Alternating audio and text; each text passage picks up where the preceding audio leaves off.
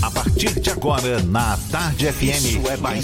Um papo claro e objetivo sobre os principais acontecimentos do dia. Um programa com a marca do Grupo A Tarde de Comunicação e do Bahia Notícias. Para botar tempero no começo da sua manhã. Isso é Bahia. Isso é Bahia. Apresentação: Jefferson Beltrão e Fernando Duarte. Isso é Bahia. Oferecimento Ferreira Costa. Tudo para casa, construção e decoração. Salve, salve, bom dia! Seja bem-vindo, seja bem-vinda. Estamos começando mais um Isso é Bahia e vamos aos assuntos que são destaque nesta terça-feira, 7 de julho de 2020. Ministério Público denuncia policiais militares por tortura a adolescente após abordagem em Paripe. A CM Neto e Rui Costa anunciam hoje protocolos para a reabertura das atividades econômicas. Em Salvador, prefeito divulga plano de estímulo econômico com 100 medidas para amenizar impactos da pandemia. Bahia tem 61 novas mortes por Covid-19 e total chega a mais de 2.100. Porto Seguro e Santa Cruz Cabrária vão retomar atividades de turismo ainda neste mês. Contra a orientação de Bolsonaro, Bahia manterá uso obrigatório de máscaras em presídios. Salvador tem cesta básica mais barata do país, segundo o Diese. Manchas de óleo são encontradas em praia de Camaçari. Assuntos que você acompanha a partir de agora no Isso é Bahia, programa recheado de informação, com notícias, bate-papo, comentários para botar tempero no começo da sua manhã. Junto comigo, senhor Fernando Duarte. Bom dia! Bom dia, Jefferson. Bom dia, Paulo Roberto na operação, Rodrigo Tardil, Vanessa Correia, Fábio Bastos e Igor Barreto na produção. E um bom dia para os nossos queridos ouvintes, aqueles que estão aquarentenados em isolamento social, mas também todos aqueles que seguem sua rotina de trabalho por serem serviços essenciais. Profissionais da área de saúde, da área de segurança pública, rodoviários, metroviários, motoristas de táxi, de aplicativo, motoristas de frota pessoas que atuam em supermercados, farmácias, padarias e tantas outras atividades que não puderam parar. Sejam bem-vindos a mais uma edição do Isso é Bahia, que vocês sabem começa com um cheiro de café que Paulo Roberto traz a bacia aqui para o estúdio e deixa todo mundo na vontade. Hoje ele disse que vai liberar um golinho pra gente, quero ver. A gente lembra, você nos acompanha também pelas nossas redes sociais, tem o nosso aplicativo pela internet é só acessar atardefm.com.br. Pode também nos assistir pelo canal da Tarde FM no YouTube, se preferir pelo portal A Tarde. E estamos ao vivo também pelo Instagram do Grupo A Tarde. São vários os canais de comunicação à sua disposição. Claro, para também você participar, enviar suas mensagens, aquele recado, seu elogio, sua crítica, fique à vontade. Lembra aí, Fernando. O WhatsApp é o 71993111010 e você também pode interagir com a gente pelo YouTube e pelo Instagram. Mande a sua mensagem, participe aqui no estúdio. Tudo isso e muito mais a partir de agora para você.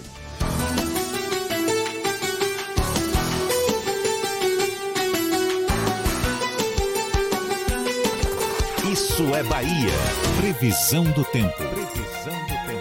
Previsão do tempo. A terça-feira em Salvador amanheceu com o céu parcialmente encoberto, com direito a uma linda lua cheia. O sol já aparece no meio de nuvens.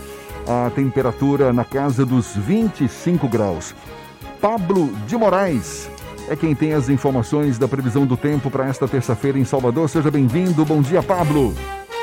Jefferson, bom dia, bom dia Fernando, bom dia ao ouvinte da tarde FM. Nesta terça-feira o dia já começou com sol, mas a previsão é que a nebulosidade aumente até o final da manhã. Se prepare porque tem previsão de pancadas de chuva no período da tarde pela capital baiana. À noite o tempo fica aberto, a mínima é de 22 e a máxima é até calor, 29 graus, mas o vento continua na cidade em média a 20 km por hora, acaba reduzindo um pouco a sensação térmica. Com a Western Union é fácil enviar dinheiro para o exterior, seja na loja, pelo telefone ou aplicativo W Brasil. Western Union, líder global em transferência de dinheiro. Jefferson, com você. Valeu, Pablo. Até já então, agora 7 e 6 na Tarde FM. Isso é Bahia. A médica Raíssa Soares, ela ganhou repercussão nacional depois que pediu ao presidente Jair Bolsonaro o envio de doses de hidroxicloroquina para Porto Seguro. Ela se tornou a concepção ideal do discurso de que o medicamento pode salvar vidas. Está no interior da Bahia, em uma cidade com poucos leitos, e aplicou o protocolo com hidroxicloroquina. Nesse meio tempo, acabou deixando o trabalho e endossou a teoria de que foi demitida pela perseguição da esquerda, que milita contra o uso da medicação. Essa falsa demissão e o oportunismo do heroísmo da cloroquina é tema do comentário político de Fernando Duarte. Isso é Bahia. Política. A Tarde FM. A falsa demissão de Raíssa Soares, da médica Raíssa Soares, a catapultou ao posto de uma das heroínas da cloroquina e hidroxicloroquina no Brasil. Atuando no Hospital Regional Luiz Eduardo Magalhães, em Porto Seguro, a médica ganhou notoriedade após receber uma ligação do presidente Jair Bolsonaro, em que o chefe do Executivo Federal garante o envio do remédio para a cidade do extremo sul baiano. Nada nessa história fazia, faria sentido se nós vivêssemos em tempos normais. Porém, definitivamente, não vivemos em tempos normais. Tudo começa com o fato de uma profissional formada no âmbito da ciência tratar a cloroquina como uma salvação da lavoura contra o coronavírus. A substância não teve eficácia comprovada e, recentemente, teve as recomendações para tratamento retiradas pela Organização Mundial da Saúde e outras autoridades sanitárias ao redor do mundo. No Brasil, no entanto, a ciência deu lugar à política e o Ministério da Saúde ainda mantém um remédio como opção para o enfrentamento à Covid-19. Ainda assim, o Conselho Federal de Medicina não proíbe o uso da cloroquina e as sociedades médicas em geral adotam a prerrogativa de que o profissional pode prescrever o medicamento caso acredite que esse é o melhor tratamento. Eu, sinceramente, acredito ser esse o caso da Raíssa. Porém, ao levantar a bandeira nas redes sociais, a heroína fez aquilo que Bolsonaro precisava. Se tornou uma médica a defender a cloroquina e é uma passou a defender que a cloroquina é uma grande chance contra o coronavírus. Dentro da lógica do discurso empregado pelo presidente, tudo isso faz sentido. Para completar a narrativa tresloucada, faltava a cereja do bolo. A médica bolsonarista foi vítima da perseguição da esquerda que é contra a cloroquina. Pois bem, o roteiro não deixou buracos. A informação de que Raíssa foi demitida pelo governador Rui Costa correu o mundo e nos submundos da internet virou verdade ainda que a própria médica tenha informado que não renovou o contrato com o hospital por incompatibilidade de plantões com outras unidades de saúde em que trabalha. No universo das redes sociais, a verdade pouco importa. Então, a informação falsa ganhou ares perfeitos das teorias de conspiração. O resultado de toda essa balbúrdia Aprenda, Abraham Weintraub, é isso que é balbúrdia.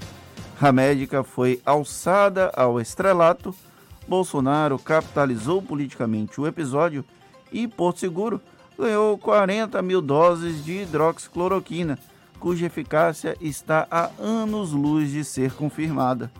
após tantos recursos gastos para que o Exército produzisse o medicamento em larga escala, agora é torcer para que os comprimidos, ao menos, não tenham um destino típico das trapalhadas estatais a lata do lixo.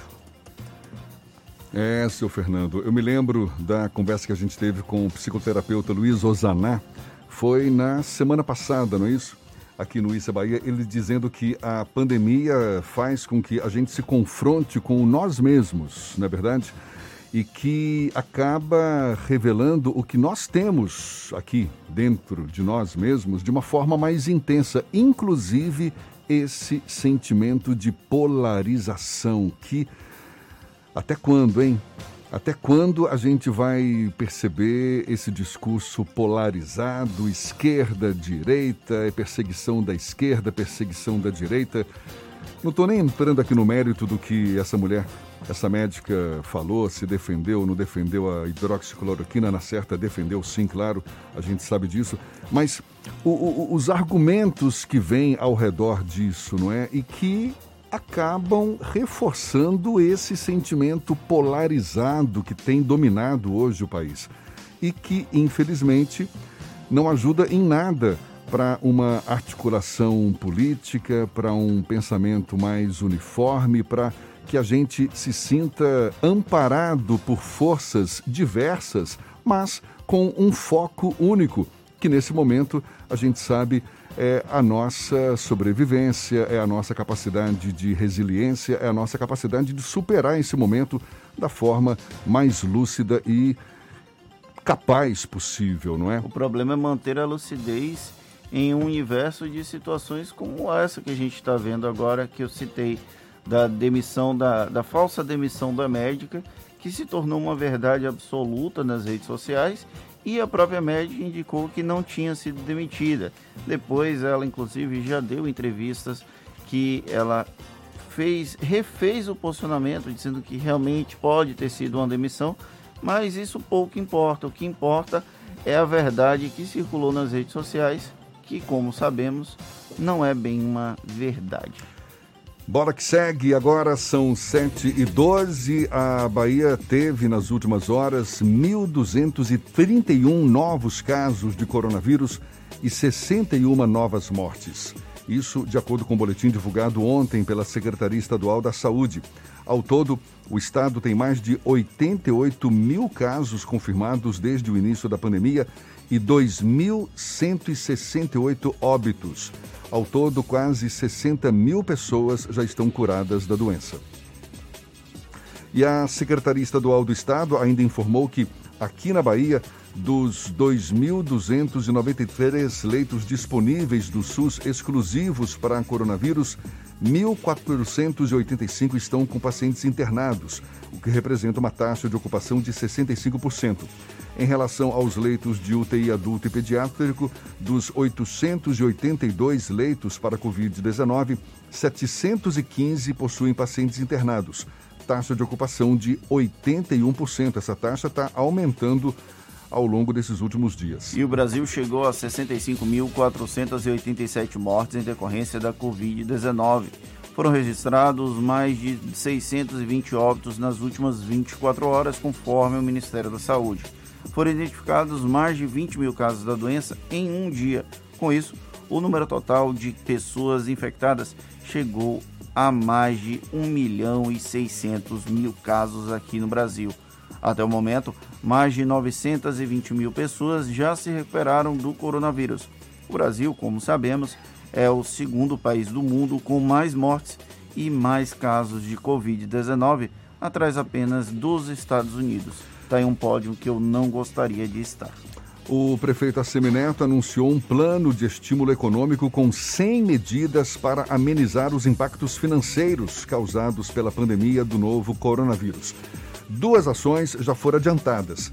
Os comerciantes que ficaram inadimplentes em relação aos impostos vão ser perdoados, mas apenas para aqueles que atrasaram ou não pagaram os tributos a partir do dia 15 de março quando houve os primeiros decretos de combate à Covid-19. Outra medida anunciada é que aqueles empresários cujos negócios seguem proibidos de funcionar poderão pagar o IPTU de agosto até dezembro. E Agora, manche- diga. Para o Iva. Uh! Manchas de óleo foram encontradas ontem na praia da Barra de Jacuípe, em Camaçari, região metropolitana de Salvador. Os materiais foram achados pela equipe de Francisco Kelmo, diretor do Instituto de Biologia da Universidade Federal da Bahia. Segundo o diretor, a equipe conseguiu retirar cerca de 2 quilos do material. Este é o quinto local do litoral baiano em que as manchas voltaram a aparecer. Já foi registrado o surgimento do material nas praias de Piatã, Jaguaribe, Pituba e Rio Vermelho, aqui em Salvador. Pelo jeito você ganhou no Para o Ímpar. Agora é minha vez, 7h16 na Tarde FM.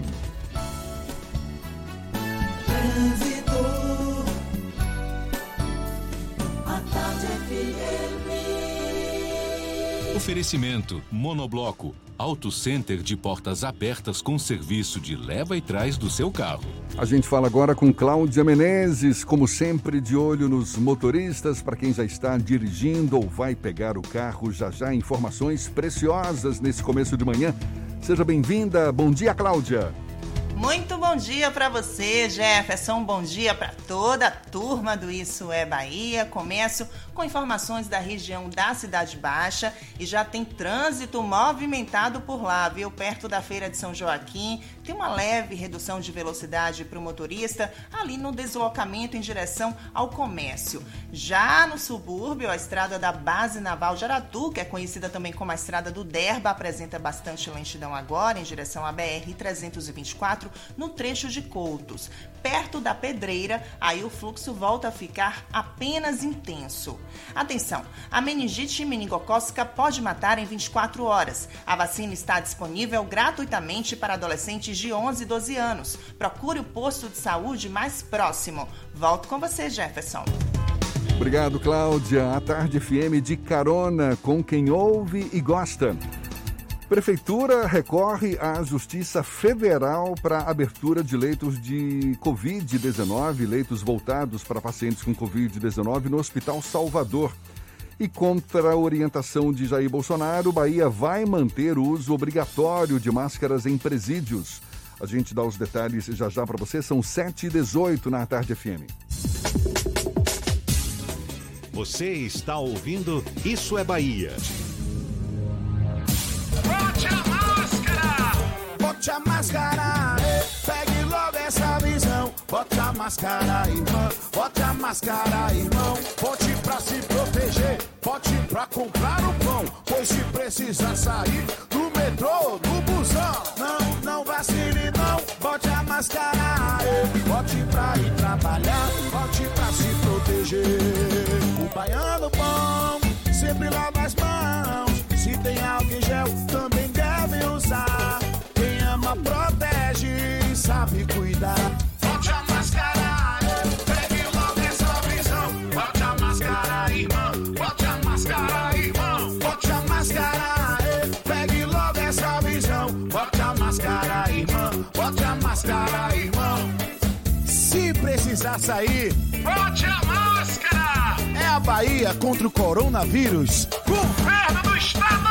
Assembleia Legislativa da Bahia. Plantão permanente contra o coronavírus. Aprovando o pagamento de três meses de água para mais de 233 mil famílias. Desburocratizando os processos de compra de aparelhos e materiais de saúde. Garantindo auxílio às famílias dos profissionais de saúde que perderam a vida contaminados. Ampliando prazos de pagamento das dívidas do Estado para direcionar recursos ao combate. Juntos, vamos fazer valer a nossa força e vencer o coronavírus. Alba, Assembleia Legislativa da Bahia.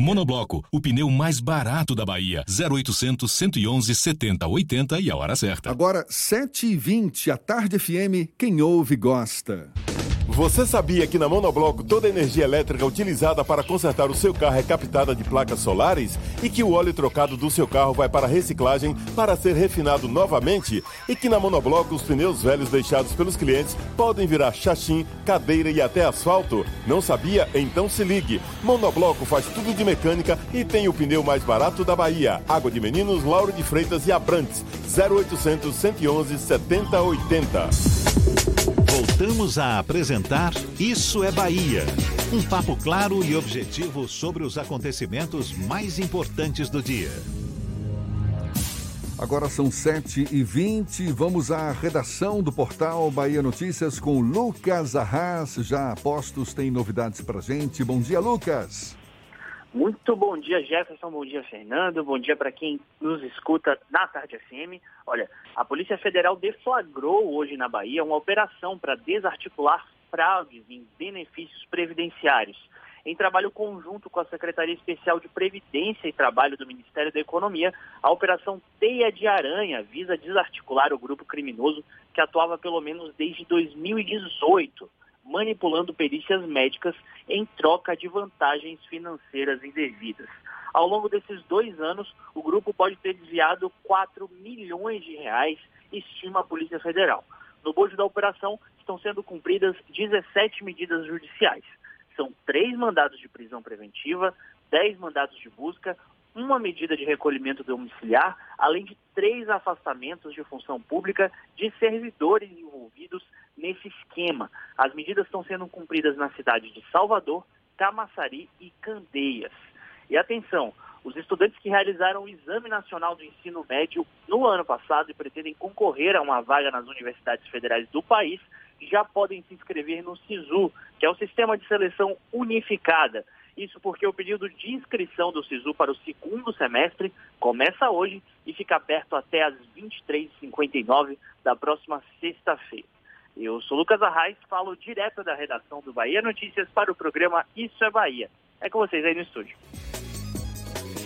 85% das mulheres ouvidas em uma pesquisa realizada pelo coletivo Mulheres de Todas as Lutas afirmam que a quantidade de horas trabalhadas com os serviços domésticos aumentou desde o início da pandemia e do isolamento social. Ou seja, a divisão das tarefas com os demais moradores da casa não está sendo igual, segundo as mulheres.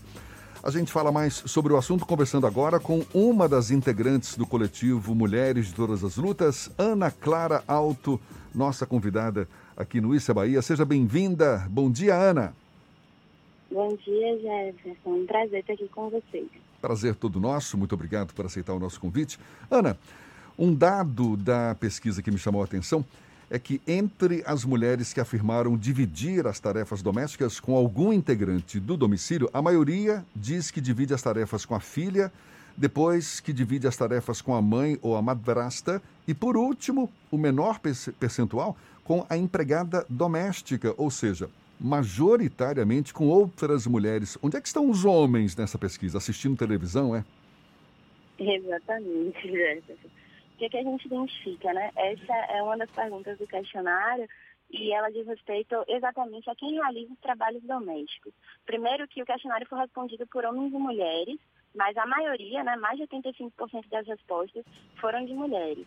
Então, a pergunta era, quem realiza os trabalhos domésticos na sua casa? A maior das respostas foi eu, eu mesma, né, no caso, mas e logo em seguida aparece exatamente isso que você colocou. As filhas as mães ou madrastas e as empregadas domésticas, sempre flexionadas no gênero feminino. Ou seja, mesmo o cuidado doméstico, nesse tempo que teoricamente está todo mundo em casa, ainda são diretamente, ainda está diretamente relacionado às mulheres.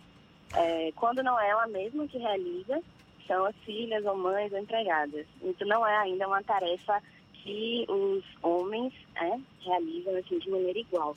Mas eles não aparecem em momento algum e era de se esperar, não é? Que os homens também dividissem as tarefas domésticas com suas mulheres, com os demais integrantes da casa. Eu mesmo tenho visto muitos homens trabalhando nessa, nesse período de pandemia, mas ficaram minoria da minoria nessa pesquisa.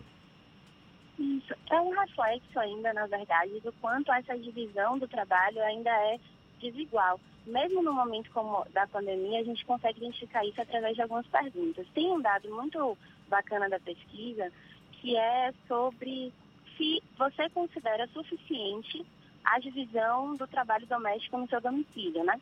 E aí, dividindo as respostas entre homens e mulheres, 50% das mulheres acreditam ser suficiente e 82% dos homens acreditam ser suficiente.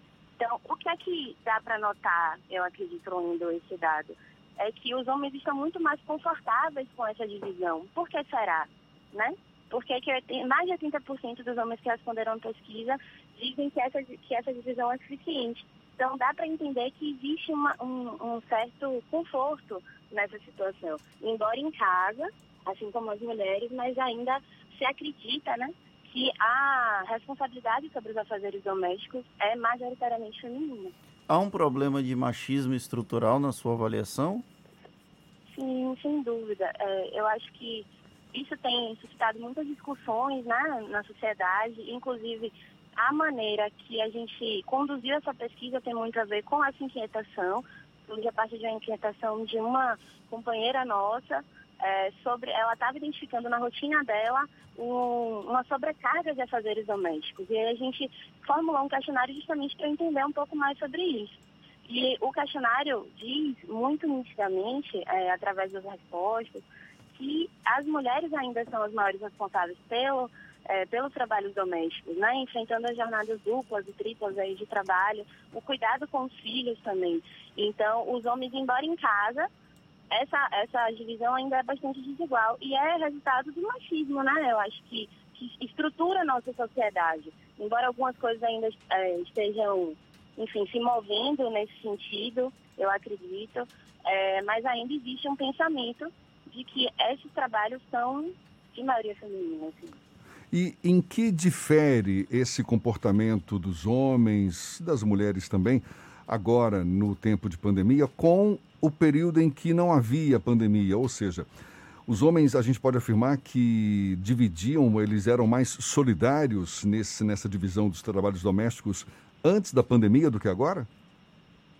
Eu acredito que não. Eu, eu acredito que justamente o contrário, né? Não dá para afirmar isso porque não, é, não foi o objetivo da pesquisa, mas eu acho que não se trata muito da solidariedade. Eu acho que às vezes até existe isso, existe esse compromisso solidário, né, entre é, parceiros e parceiras. Mas a rotina dos homens é sempre muito voltada para fora de suas casas.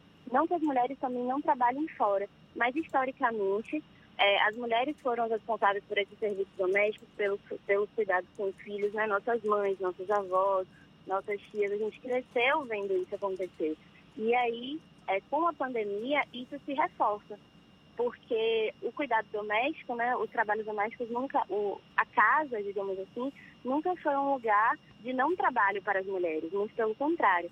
Mesmo trabalhando fora, mesmo com as suas rotinas é, de trabalho, sempre existiu essa pressão né, para uh, é, dar conta desses afazeres. Não que os homens não fizessem antes, mas eu acredito que a pandemia põe uma lupa sobre isso e deixa muito mais nítido essa diferença. Embora em casa, porque qual a desculpa também? É, estou trabalhando fora, né? Os homens têm essa, enfim, essa jornada de trabalho fora também. É, e quando chega em casa, as coisas estão mais ou menos prontas na pandemia a gente coloca uma lupa sobre isso, porque os homens estão em casa, ou deveriam, né? Considerando o isolamento social. E mesmo assim, as mulheres se sentem sobrecarregadas. Então, mesmo estando em casa, esse trabalho não é dividido, ou igualmente dividido. Quer dizer, é uma pesquisa que só fez reforçar um comportamento que já existia, não é verdade? E é uma pesquisa realizada em nível nacional, Ana. É, a gente teve uma grande surpresa, Jefferson. É, em menos de 48 horas no Ara Pesquisa, a gente já tinha mais de 650 respostas de todos os estados brasileiros, incluindo o Distrito Federal. Então, alcançou, realmente, a gente entendia essa necessidade, percebia entre nós, né, dentro do coletivo, dentro das nossas rotinas, a necessidade de falar um pouco sobre isso. E foi o resultado da pesquisa diz para a gente que era isso mesmo. As mulheres estavam querendo falar, não só as mulheres, porque a pesquisa foi aberta, é, para homens também, para a gente conseguir entender onde é que os homens se encaixam, mas teve um alcance nacional e isso deixou a gente muito feliz. Qual o perfil das pessoas entrevistadas, Ana? É, o questionário ele se divide em três etapas. E a primeira etapa é justamente sobre isso, sobre a caracterização do nosso público.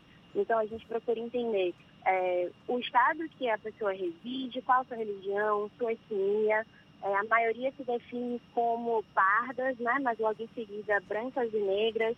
A gente teve identificação de pessoas que se dizem amarelas.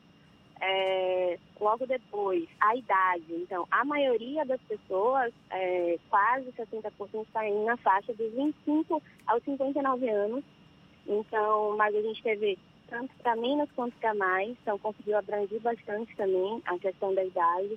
A questão da renda foi uma outra coisa muito importante para a gente sobre a abrangência da pesquisa, é, desde pessoas que estão desempregadas até pessoas que recebem mais de 15 a 20 salários mínimos responderam à pesquisa. Então, é uma boa margem, né? Que a gente consegue identificar em todas elas essa mesma questão da divisão sexual do trabalho. Ana Clara, a partir de agora, é, já que essa pesquisa trouxe algum. aumentou a lupa, né? Como você falou, trouxe a lupa para esse problema social que nós temos. Quais são as discussões que o coletivo pretende levantar na sociedade? A gente está em processo de análise desses dados. Foram 37 questões, muitas questões abertas, inclusive. Então, a gente montou comissão para dar conta de analisar esses dados mais é, complexamente, digamos assim. E porque existem questões que já a gente já acreditava que iam aparecer, existem outras questões que apareceram, porque a gente deixou questões abertas justamente para as mulheres terem condição de falar sobre essa realidade da pandemia, do isolamento social e a gente teve mais de 835 respostas abertas. Então, existe a necessidade de falar sobre suas vivências nesse processo. A gente está entendendo como tratar esses dados e quais os desdobramentos. Então, é, existe questões referentes, por exemplo, ao aumento da violência doméstica, que é uma coisa que a gente já vem apontando, é, que aumentou bastante no tempo do isolamento social e da pandemia, é, que é uma questão que a gente precisa se debruçar com mais cuidado, com toda a cautela que o tema exige.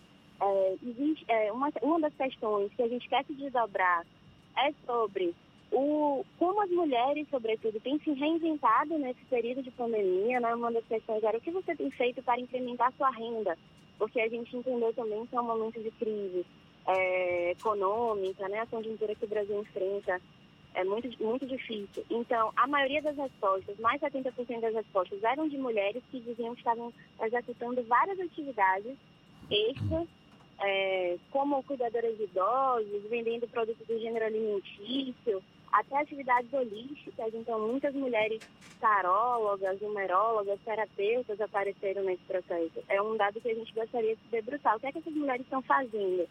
É, para se reinventar também, porque é um período muito novo para todos nós e a gente termina encontrando outras saídas, digamos assim.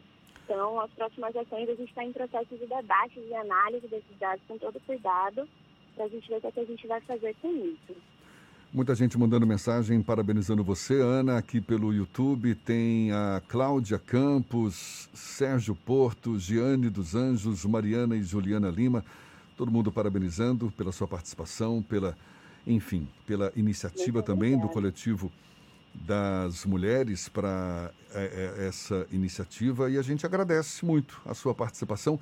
Ana Clara Alto, que é uma das integrantes do coletivo Mulheres de Todas as Lutas, que esteve à frente dessa pesquisa, reforçando, ou seja, confirmando, não é? Dando uma lupa para esse comportamento que a gente já sabe existe e agora ganhou, um, digamos, uma, uma força maior ainda, por mais que seja vista de forma negativa, a não participação dos homens na divisão dos trabalhos domésticos durante a pandemia. Ana, muito obrigado pela sua participação e um bom dia para você. Muito obrigada, eu que agradeço pelo convite e assisto sempre programas de vocês. Então é uma honra estar aqui participando. Que legal. A gente lembra, essa conversa vai estar disponível logo mais nos nossos canais no YouTube, Spotify, iTunes e Deezer. 26 para as 8 na tarde FM.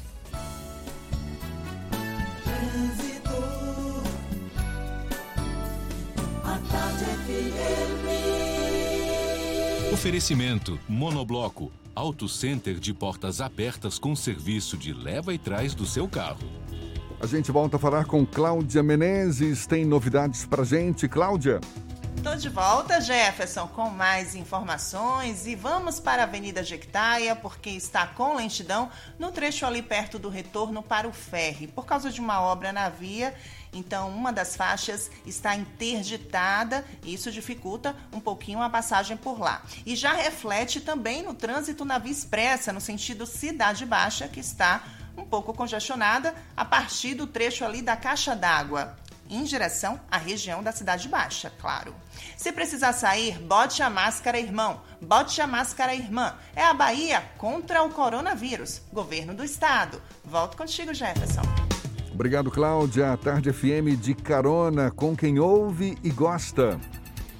Ministério Público denuncia policiais militares por tortura a adolescente após abordagem em Paripe. Salvador tem cesta básica mais barata do país, segundo o levantamento do DIEESE. A gente tem os detalhes ainda nesta edição. A Tarde FM, 24 para as 8 agora. Você está ouvindo Isso é Bahia. O mundo entrou em guerra, uma guerra difícil contra um inimigo invisível e mortal. Mas como baianos que somos, fomos à luta, com ação e união, porque toda a vida importa. Dedicamos muitas UPAs pelo estado ao coronavírus. Separamos hospitais para os atendimentos na capital e no interior. Dobramos o número de leitos, investimos em equipamentos, apoiamos nossos heróis do dia a dia, ajudamos quem mais precisa com a conta de água e vale alimentação e vimos a solidariedade chegar em todo canto. Vestimos nossas máscaras, descobrimos a importância de ficar em casa. Sabemos que não está fácil, mas a guerra continua, por isso não desista. Se tiver sintomas, ligue Telecoronavírus 155. Baixe também o aplicativo Monitora Covid-19 e continue cuidando de você e dos outros. Entramos nessa guerra contra o coronavírus juntos e juntos também é que vamos vencer. Governo do Estado. Você sabia que na Monobloco os pneus velhos deixados pelos clientes podem virar chachim, cadeira e até asfalto? E que a Monobloco apoia o esporte amador e a cultura? E que também na Monobloco uma parte do lucro do serviço do seu carro você pode direcionar para algumas instituições beneficentes? Não sabia? Então se ligue. Monobloco faz tudo de mecânica e tem o pneu mais barato da Bahia. Água de Meninos, Lauro de Freitas e Abrantes. 0800 111 7080. Central Papelaria. Os melhores preços e a maior variedade em material escolar e escritório da Bahia. E a hora certa. A tarde FM, 22 para as 8. 3369 mil. Central Papelaria, variedade assim você nunca viu. 3369 mil. É só ligar. 3369 mil. Central Papelaria, você encontra tudo em material escolar. Tudo pro seu escritório, variedade fácil de estacionar. 3369 Ligue 3369 mil. A maior variedade em material escolar e de escritório. Central Papelaria Lauro de Freitas. 3369 mil. Voltamos a apresentar Isso é Bahia. Um papo claro e objetivo sobre os acontecimentos mais importantes do dia. Já já tem as dicas da Marcita para você, para você curtir melhor essa terça-feira. Primeiro a gente vai para a redação do Portal à Tarde. Thaís Seixas é quem tem novidades agora. Bom dia, Thaís. Oi, Jefferson, bom dia. Bom dia, Fernando, e a você que acompanha o nosso programa. Estão abertas as inscrições para a Semana Sebrae de Capacitação Empresarial, que neste ano será realizada no formato online, em plataformas como WhatsApp, Instagram e Zoom. O evento é gratuito e acontece de 27, de 27 a 31 de julho, reunindo cursos, oficinas, seminários e lives. Ao todo são oferecidas 4.375 vagas em 30 capacitações. O evento é direcionado para proprietários de micro e pequenos negócios e nessa edição vai oferecer conteúdos relacionados a finanças, marketing digital e liderança. As inscrições devem ser feitas pelo site semanasebrae.com.br. E 23 linhas de ônibus que operavam pelo consórcio Integra Salvador Norte começam a circular pelos consórcios Integra Plataforma e OT Trans. Com o remanejamento, a cor dos veículos, que era azul, será modificada para as cores verde e amarela, segundo as empresas que vão assumir o serviço. A mudança ocorreu após o Integra Salvador Norte informar à Secretaria Municipal de Mobilidade que um grande número de veículos necessitava de manutenção. A, a lista com as linhas remanejadas está disponível no portal atarde, atarde.com.br. Vamos ouvir as dicas da Macita. Shows, dança, teatro, música, diversão. Ouça agora as dicas da Marcita com Márcia Moreira. Olá, vamos às dicas para esta terça-feira. Neste mês de julho, o Narrativas, Programa de Formação Audiovisual da Bahia, migra as atividades para o espaço digital. As aulas terão início no dia 14 de julho com o curso Fundamentos da Dramaturgia Seriada. Serão promovidos encontros online ao vivo com o dramaturgo e roteirista Gildon Oliveira, que vai ministrar as aulas. Inscrições e mais informações no site benditas.arte.br/narrativas. O programa é realizado pela Benditas Projetos Criativos em parceria com a Estação do Drama da Faculdade de Comunicação da UFBA. E o projeto Conversas Plugadas do Teatro Castro Alves agora apresenta edições digitais. A próxima convidada é a gestora cultural, pesquisadora e consultora Beth Ponte. Ela vai falar sobre toda a sua produção de conhecimento a respeito do setor cultural, em especial o que tem sido formulado durante o atual período da pandemia da Covid-19. A mediação da conversa ao vivo será feita por Moacir Gramacho, diretor-geral do Teatro Castro Alves, e Rose Lima, diretora artística do TCA. A live acontece nesta quinta-feira, às sete da noite, na página do Teatro Castro Alves no Instagram. Quer saber mais da cena cultural? Então siga meu Instagram, Dicas da Marcita. Beijos e fique em casa. Isso é Bahia. Apresentação: Jefferson Beltrão e Fernando Duarte. A Tarde FM. Quem ouve, gosta. Uma solução digital tem ajudado quem recebeu auxílio emergencial pago pelo governo por meio da Caixa Econômica Federal. Os beneficiários têm à disposição um recurso que permite fazer pagamentos em estabelecimentos comerciais usando o próprio aplicativo da Caixa. É uma tecnologia que oferece a opção de pagamento digital em 4 mil cidades do Brasil. A responsável pelo sistema é a RV Tecnologia e o CEO da empresa, Valmor Bose, é nosso convidado aqui no Issa Bahia. Com ele que a gente conversa agora. Muito obrigado pelo por aceitar nosso convite. Seja bem-vindo. Bom dia, Valmor. Bom dia, Jefferson Fernando. Prazer estar com vocês e obrigado aí pela oportunidade, viu? Valmor, essa tecnologia está disponível para todos os beneficiários do auxílio emergencial por meio do aplicativo da Caixa, mas depende de estabelecimentos comerciais que estejam credenciados, não é isso, para oferecer esse serviço. Em Salvador, são quantos os estabelecimentos que já dispõem dessa tecnologia? Olha, em Salvador nós temos em torno de 5 mil estabelecimentos e 10 mil no estado da Bahia todo. Então, é um número que corresponde já. Tem, tem atendido a, a expectativa de vocês? É um número que está em crescimento? Como é que vocês avaliam essa tecnologia disponibilizada para os beneficiários do auxílio emergencial? Está, está no início ainda, Jefferson. Então, nós estamos divulgando ainda. Então, os estabelecimentos ainda estão tomando conhecimento.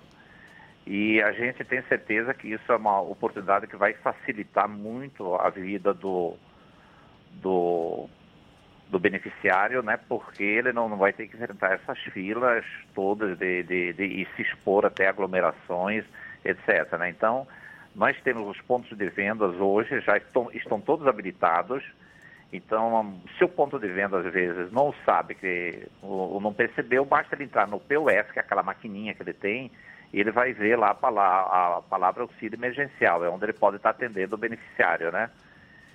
O beneficiário, por sua vez, ele pode também, através de um site nosso chamado é, www.rvgol.com.br, ele colocando o endereço dele, a localização que ele está, também vai sinalizar os pontos mais próximos que ele tem com o, onde ele pode fazer o pagamento com o aplicativo Caixa Tem. Como é que funciona na prática? Ele acessa o aplicativo da Caixa e ali tem a opção pagamento. E aí tem uma, uma, leitura de algum código de barra ou é o QR Code? Como é que funciona na prática? No, no, no, no, Caixa Tem ainda, ele oferece o que chama de cartão virtual, né? Ele pode, basta ele digitar ou falar cartão virtual no aplicativo. Feito isso, o correntista autentica sua senha e vai aparecer um número de um cartão virtual, onde ele pode usar exclusivamente para aquela compra. Isso vai dar uma grande segurança a ele, né? Então, a cada compra que ele faz, surge um novo número, que daí ele vai na maquininha do estabelecimento e digita, né? O Fernando quer fazer uma pergunta também. Como, como foi que surgiu a iniciativa de aplicar, permitir que os usuários do, os beneficiários do auxílio emergencial tivessem acesso a essa plataforma? A, a RV já ela tá, ela é um ecossistema de, de, digamos, de transações eletrônicas, um dos maiores do Brasil, e ela percebeu nisso uma oportunidade. Então, sempre que, que tem essas oportunidades de meios de pagamentos com transações eletrônicas, é, ela oferece serviço. Então, isso não era uma tecnologia, digamos, uma tecnologia pronta que a gente tinha, bastava simplesmente uma, um, um pequeno desenvolvimento no POS para que isso ficasse disponível, né? Então, hoje, naquelas maquininhas que são as mesmas, a gente recebe também, já recebe cartão de crédito, cartão de débito. Somos líderes no Brasil na venda de recarga em POS, é, recarga de celular, então isso aí isso é uma coisa bastante, relativamente simples para a gente estar tá desenvolvendo, né? E com uma grande utilidade para a população. Só na Bahia são 9 milhões de beneficiários do auxílio emergencial. Você imagina então, Fernando, esses 9 milhões tendo que a Caixa Econômica ou as lotéricas, que são apenas 420 pontos no estado da Bahia, realmente a vida deles ficava mais difícil, né? Então o nosso objetivo é facilitar a vida deles. Você acredita que esse serviço é, vai ser um grande diferencial da RV Go? E uma outra coisa, só vocês oferecem esse serviço ou outras empresas também oferecem? Não, outros podem oferecer. As que fazem captura de cartão de, de crédito e débito podem, podem estar oferecendo também, né? Quer dizer, num determinado momento todos vão entrar. Nesse momento ainda nem todas entraram, né? Como é que os clientes podem é, identificar os estabelecimentos mais próximos de sua casa, esses que já estão credenciados para oferecer esse, essa facilidade de pagamento, Valmor? Ele tem né, dois caminhos. Um é ele chegar e digitar no, no smartphone dele ou no computador o, é o www.rvgo, rvgo, vou até repetir aqui, é R de Romeu, V de Vitor, G de Golf, O de Oscar, rvgol.com.br. Aí já vai aparecer um campo onde pede para ele digitar ou o bairro ou o endereço dele, né? Se ele estiver no interior, pode ser até a cidade que ele está, né? E imediatamente vai sinalizar os pontos de venda que estão mais próximos dele e até o caminho que ele deve seguir para acessar esses pontos de venda, né? Esses estabelecimentos. Então esse seria, digamos, o mais prático e um meio puramente digital como ele pode também é, entrar em contato com a RV, né, através do WhatsApp, que é 21 DDD 99618 1222, né, que a, também indicarão para ele o ponto de venda, o estabelecimento mais próximo para ele fazer o pagamento com o auxílio emergencial.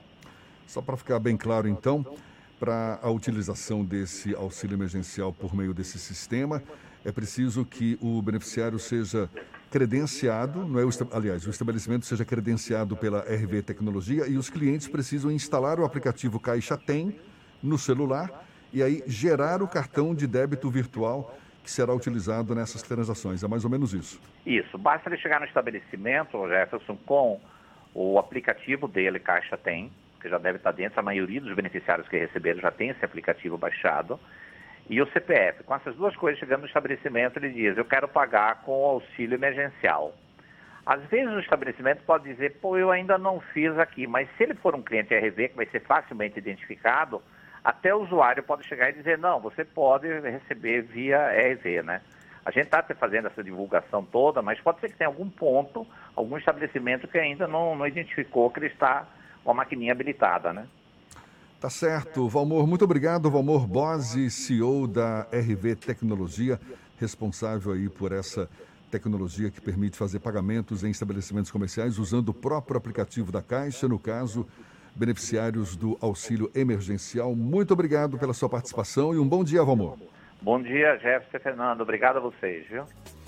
Essa conversa também vai estar disponível logo mais para você tirar dúvidas nos nossos canais no YouTube, Spotify, iTunes e Deezer, 7h50 na Tarde FM.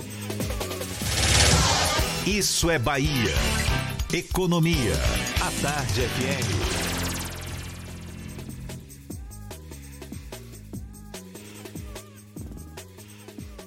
Bom dia, Jefferson. Bom dia, Fernando. Bom dia, queridos ouvintes da rádio A Tarde FM.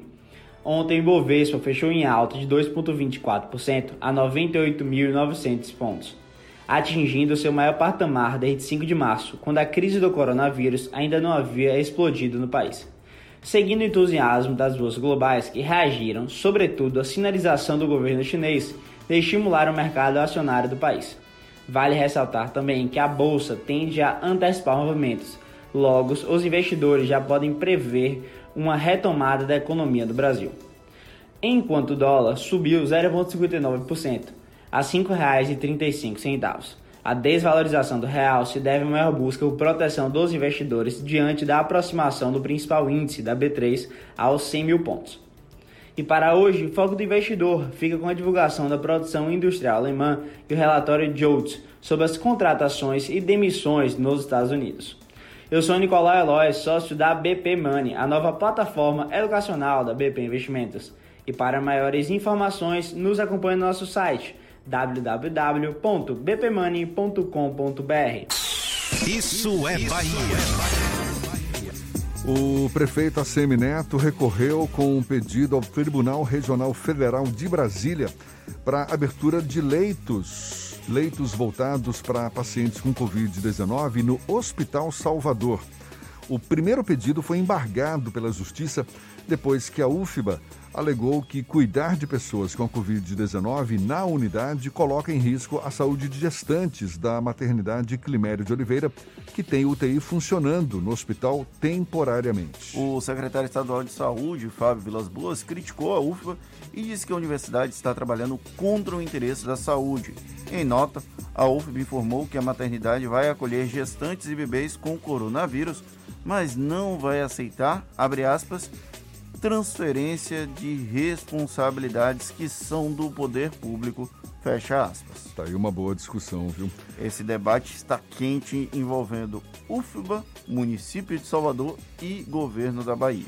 É, falando em governo da Bahia, o governo da Bahia informou que não vai seguir as diretrizes da União e manterá a obrigatoriedade do uso de máscaras em presídios baianos.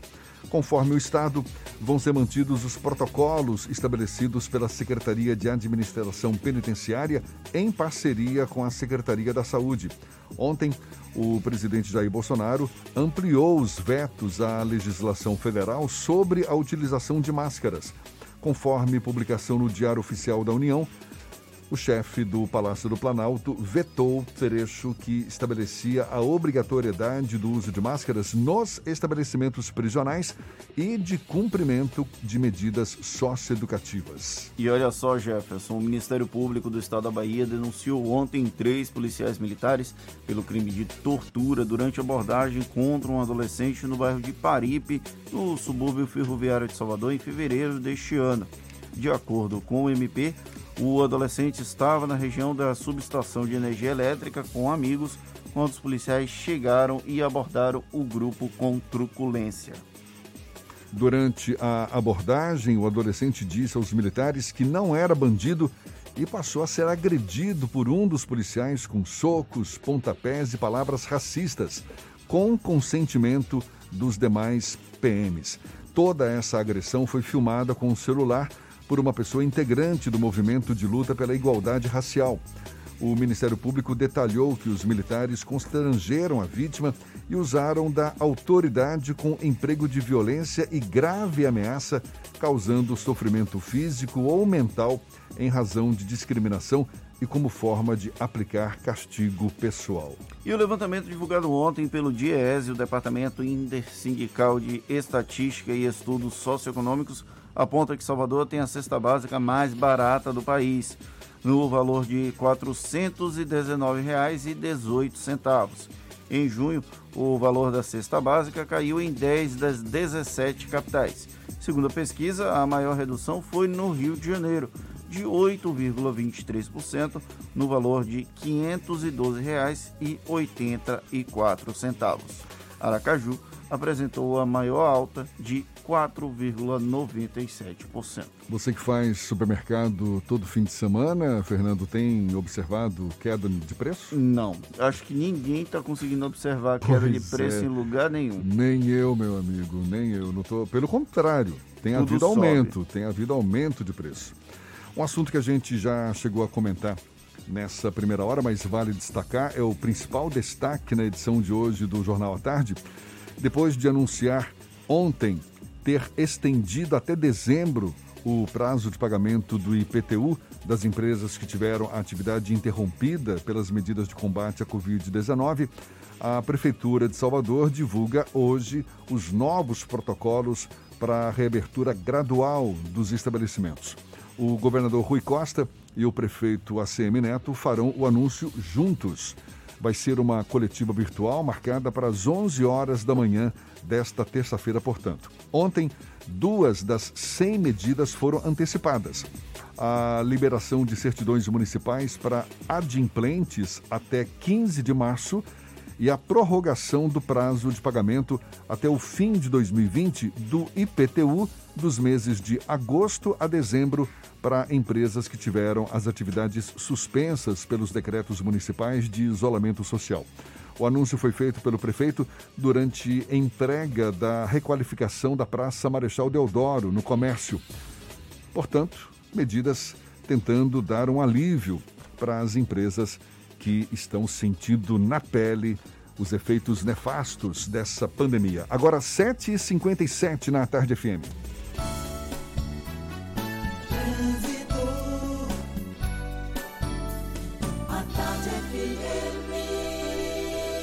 Oferecimento Monobloco, Auto Center de portas abertas com serviço de leva e trás do seu carro.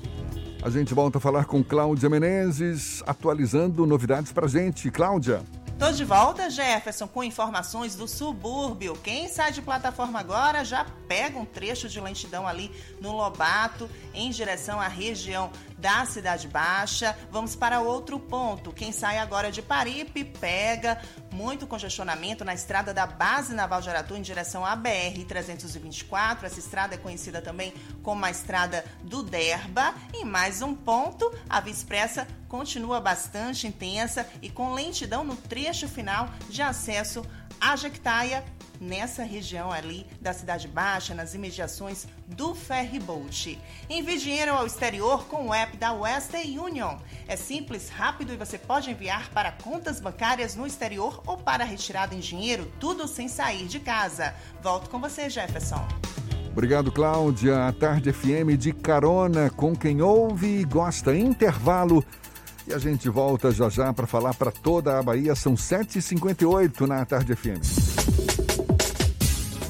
Você está ouvindo Isso é Bahia.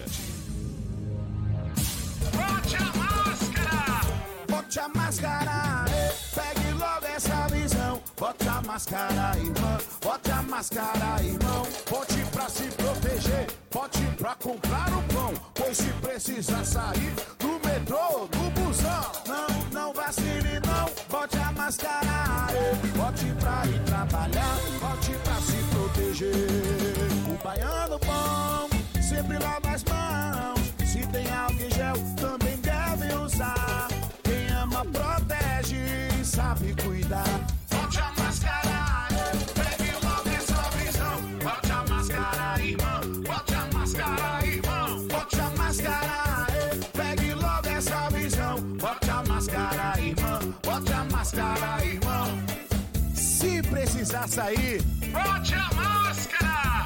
Bahia contra o coronavírus. Governo do Estado. Assembleia Legislativa da Bahia. Plantão permanente contra o coronavírus. Aprovando o pagamento de três meses de água para mais de 233 mil famílias. Desburocratizando os processos de compra de aparelhos e materiais de saúde. Garantindo auxílio às famílias dos profissionais de saúde que perderam a vida contaminados. Ampliando prazos de pagamento das dívidas do Estado para direcionar recursos ao combate. Juntos, vamos fazer valer a nossa força e vencer o coronavírus. ALBA, Assembleia Legislativa da Bahia. Olha lá o mosquito da dengue, ó. Tá achando que vai se criar aqui. Tem água parada aqui não, papá. Se depender de mim, você morre seco. Dê um zig no mosquito da dengue e espante também doenças como zika e chikungunya. Evite qualquer acúmulo de água parada. Tome cuidado com pneus, vasos, lixeiras, calhas, lajes e garrafas. Fique atento aos principais sintomas, que são febre e dores no corpo. Dei um zig no mosquito. Todos juntos no combate ao mosquito da dengue. Governo do Estado, Bahia.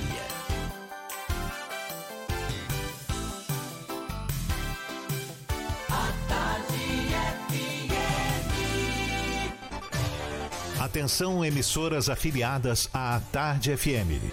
Em 5 segundos, isso é Bahia para todo o estado.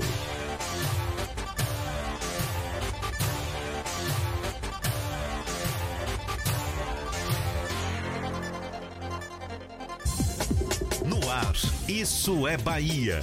Informação com a marca do Grupo A Tarde e do Bahia Notícias. Política, segurança, saúde, cidadania. Isso é Bahia. Apresentação: Jefferson Beltrão e Fernando Duarte.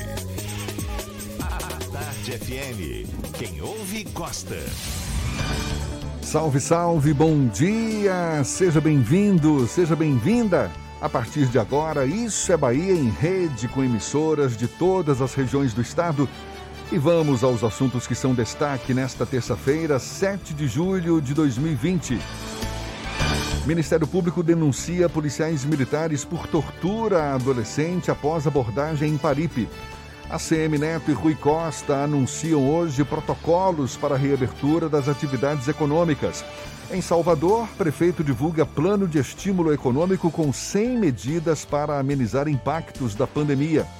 Bahia tem 61 novas mortes por Covid-19 e total chega a mais de 2.100. Porto Seguro e Santa Cruz Cabralha vão retomar atividades de turismo ainda este mês. Contra a orientação de Bolsonaro, Bahia manterá uso obrigatório de máscaras em presídios. Salvador tem cesta básica mais barata do país, segundo o levantamento do Diese. Manchas de óleo são encontradas na, em praia de Camaçari. Isso é Bahia, programa recheado de informação, com notícias, bate-papo, comentários para botar tempero no começo da sua manhã. Senhor Fernando Duarte, comigo, bom dia! Bom dia, Jefferson. Bom dia, Paulo Roberto na operação, Rodrigo Tardio, Vanessa Correia, Fábio Bastos e Igor Barreto na produção. E um bom dia para as nossas queridas emissoras, parceiras e afiliadas. A Itapuí FM de Tororó, Eldorado FM de Teixeira de Freitas, RB Líder FM de Rui Barbosa, Serrana Líder FM de Jacobina, Baiana FM de Itaberaba, 93 FM de Jequié, Interativa FM de Itabuna, Ativa FM de Eunápolis, Cultura FM de Paulo Afonso, Líder FM de Irecê e Cidade FM de Luiz Eduardo Magalhães. Sejam todos muito bem-vindos a mais uma edição do Isso é Bahia. A gente lembra, você nos acompanha também pelas nossas redes sociais, tem o nosso aplicativo à sua disposição. Pela internet, já sabe, é só acessar a tardefm.com.br. Pode nos assistir pelo canal da Tarde FM no YouTube, se preferir pelo portal A Tarde. Estamos ao vivo também pelo Instagram do Grupo A Tarde. Vários os canais de comunicação à sua disposição para também participar, enviar suas mensagens, marcar sua presença com críticas, elogios, sugestões. Fique à vontade. É ou não é, Fernando? Exatamente. Você pode entrar em contato conosco pelo WhatsApp no 71993111010 e também pelo YouTube e pelo Instagram. Mande a sua mensagem, esteja presente no estúdio do Isso é Bahia. Tudo isso e muito mais a partir de agora para você.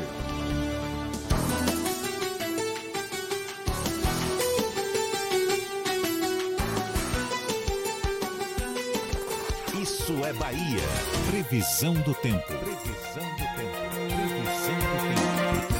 Em Salvador, a terça-feira amanheceu com o céu parcialmente encoberto, sol no meio de nuvens, uma linda lua cheia brilhando também. E a previsão é mais ou menos igual à dos últimos dias: o sol no meio de nuvens, possibilidade de algumas pancadas a qualquer hora do dia ao longo desta terça-feira. A temperatura varia de 23 a 29 graus. A previsão do tempo para o interior do estado, a gente acompanha agora com as informações de Pablo de Moraes. Seja bem-vindo mais uma vez, Pablo. Olá, Jefferson. Estou de volta falando agora sobre o interior do estado. Vamos lá, Itabuna e Irecê. Vamos começar falando do sul da Bahia primeiro. Itabuna vai ser uma terça-feira de sol, mas a nebulosidade aumenta também e podem ocorrer pancadas de chuva à tarde e à noite. Os termômetros variam de 20 a 29 graus. Já em Irecê, o dia já começou com friozinho, a mínima foi de 13 graus, mas conforme as horas vão passando, a temperatura vai subindo e pode chegar a 29 graus pode deixar o guarda-chuva em casa, não há previsão alguma de chuva em Irecê. Dica do dia NexGuard. Para seu cachorro não virar banquete de pulgas e carrapatos, proteja ele com NexGuard. Ele tem um delicioso sabor de carne e protege 30 dias contra estes parasitas. Jefferson, com você. Maravilha, valeu, Pablo. Aqui na Tarde FM, 8 e 6 agora. Isso é Bahia. O presidente Jair Bolsonaro está com suspeita de Covid-19. Segundo o Globo, o presidente começou a reclamar de cansaço no sábado à noite após voltar de Santa Catarina. No domingo, Bolsonaro continuou se queixando de mal-estar e já na noite de ontem teve febre e fez o exame para coronavírus. O resultado do exame deve sair hoje até o meio-dia.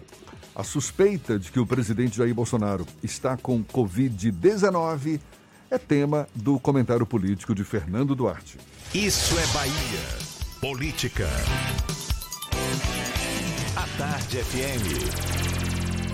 Pois é, Jefferson, depois de muitas idas e vindas, o presidente da República sinalizou a possibilidade de ter contraído o novo coronavírus. Ele, inclusive, ontem, depois de ter feito os exames preliminares no Hospital do Exército, lá em Brasília, conversou com apoiadores na frente do Palácio da Alvorada, permaneceu com o uso de máscaras e recomendou que as pessoas ficassem a uma distância segura para evitar a contaminação pela Covid-19. Mas para além dessa suspeita, a gente pode trazer, por exemplo, que no mês de março o presidente fez dois testes e aí ficou aquele lenga-lenga, divulga o resultado, não divulga o resultado, é conteúdo privado, é conteúdo público. No final das contas, as informações foram divulgadas, o presidente da República não havia contraído o novo coronavírus. Ontem ele sentiu esse mal-estar, apresentou febre de 38 graus e fez um teste e verificou que a oxigenação estava em 96%, um pouco abaixo do que era esperado para um homem saudável, um homem de porte atlético como ele. A grande questão sobre essa possibilidade de Jair Bolsonaro estar realmente com o coronavírus é o duelo, o embate que passou a estar presente nas redes sociais. É absurdo que depois que o presidente tenha dado sinalizações de que poderia ter contraído a doença, as pessoas tenham começado a falar força Covid-19 ou força coronavírus, como se quisessem que o presidente da República tivesse complicações sérias em decorrência da doença. Isso não é o tipo de coisa salutar, isso não é desejável para ninguém, e mesmo que essa pessoa tenha feito o que o presidente fez, que foi pouco caso da doença, chamando a Covid-19 de gripezinha. O presidente tem todas as condições de, caso o diagnóstico seja positivo, e alguns jornalistas em Brasília já sinalizam que o resultado é positivo e que deve sair ao meio-dia apenas a contraprova, o presidente tem condições que melhores do que quase todo brasileiro, praticamente todo brasileiro é, que eu, você, Fábio, Paulinho aqui, nós não temos, que é acesso a saúde de qualidade, a infraestrutura hospitalar de qualidade e que vai fazer o possível e o impossível para que não tenha nenhum tipo de complicação. Eu não estou dizendo que se a gente tiver algum tipo de problema, isso não vai acontecer. O nosso sistema de saúde, graças ao esforço de muitas pessoas, tem uma infraestrutura básica, tem uma infraestrutura de qualidade, mas por se tratar do presidente da República, nada vai lhe faltar, pelo menos é essa a expectativa. O que não dá é para que, a partir do momento que o presidente da República tenha o diagnóstico positivo para a Covid-19, muitas pessoas passem a torcer pelo coronavírus ou torcer pela Covid-19. Isso não é esperado de pessoas altruístas. Por mais que o presidente não venha a merecer esse altruísmo de nossa parte, nós não devemos desejar que ele passe por maus bocados. A Covid-19 é uma doença séria, matou mais de 65 mil brasileiros, mais de 1 milhão e 600 mil pessoas foram atingidas diretamente pela Covid-19 no Brasil, porque foram contaminadas pelo vírus.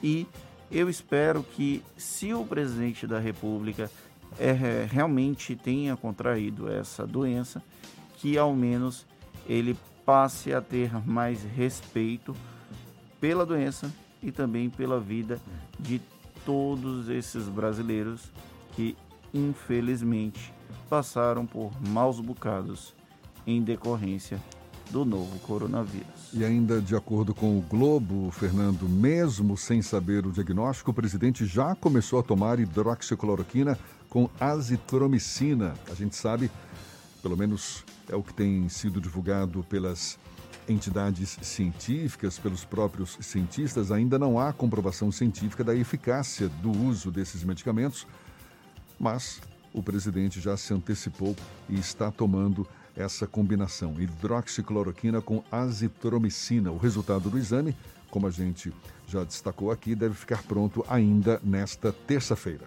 E é aquela história, vamos torcer para que o uso tanto da cloroquina quanto da azitromicina combinado como forma profilática, digamos assim, não tenha nenhum impacto negativo na vida do presidente da República que a saúde, por mais que ele diga que seja de atleta, infelizmente, por conta da facada que ele sofreu em setembro de 2018, não é a saúde ideal de uma pessoa. Agora, 8 e 12, a gente vai para a redação do portal Bahia Notícias. Lucas Arras, apostos mais uma vez, tem novidades para gente. Lucas. Muito bom dia, Jefferson. Bom dia, Fernando. Vamos continuar falando um pouquinho dessa história de Jair Bolsonaro. Como vocês bem disseram, com sintomas característicos da Covid-19, o presidente pode cancelar uma visita que faria à Bahia essa semana. O anúncio da visita foi feito em uma live que Bolsonaro falou que visitaria obras na Bahia. No entanto, a visita deve ser cancelada após o presidente apresentar sintomas e pedir ontem distanciamento de apoiadores. O presidente aguarda o resultado desses testes e já apresenta sintomas como febre alta, tosse, dores de cabeça e corpo mole apesar dos sintomas e se sentir um pouco indisposto, seu estado geral é bom. E o batalhão de choque da Polícia Militar apreendeu um fuzil AR-15, submetralhadoras, uma espingarda, munições e coletes balísticos no bairro de Sussuarana, em Salvador, na tarde de ontem. O curioso é que os objetos estavam escondidos em uma espécie de bunker que tinha uma entrada ali enterrada. Os policiais só encontraram um bunker com essa entrada enterrada com auxílio de um cão que é utilizado para encontrar entorpecentes em operações policiais. Eu sou Lucas Arraes, falo direto da redação do Bahia Notícias para o programa Isso é Bahia. É com vocês aí no estúdio. A gente já falou na primeira hora, mas existe uma expectativa muito grande, portanto, tocamos mais uma vez no assunto. O prefeito Assemineto e o governador Rui Costa anunciam logo mais às 11 horas, em uma coletiva virtual, os protocolos para a reabertura gradual dos estabelecimentos que foram fechados em função das ações de combate à disseminação do coronavírus. O principal medidor para a retomada das atividades é a taxa de ocupação de leitos de UTI na capital baiana, como já disse a CM Neto. Hoje, a taxa continua alta, com média de 80%. De acordo com o prefeito, as atividades só vão ser reabertas quando, abre aspas, os critérios forem alcançados. Fecha aspas. O governador Rui Costa prorrogou as medidas restritivas de combate à propagação da Covid-19, cujo decreto venceria ontem. Entre as determinações estão mantidas a suspensão das aulas nas redes públicas e privadas e do transporte intermunicipal em 356 cidades baianas. Aumentou agora no decreto de hoje. A prorrogação que vai até o dia 12 de julho prevê também a continuidade da suspensão das atividades que envolvem aglomeração de pessoas, como eventos esportivos, religiosos, shows, feiras, passeatas, aulas em academia de dança e ginásticas e abertura e funcionamento de zoológicos, museus e teatros. Deixa eu só confirmar, são 366 cidades com transporte suspenso na Bahia. Lembrando que a Bahia tem quantos municípios? 417. 417. Agora, 8 e 15 temos notícias também do extremo sul da Bahia. A gente vai para Teixeira de Freitas. É o Tiago Ramos, da Eldorado FM, quem fala conosco. Seja bem-vindo. Bom dia, Tiago.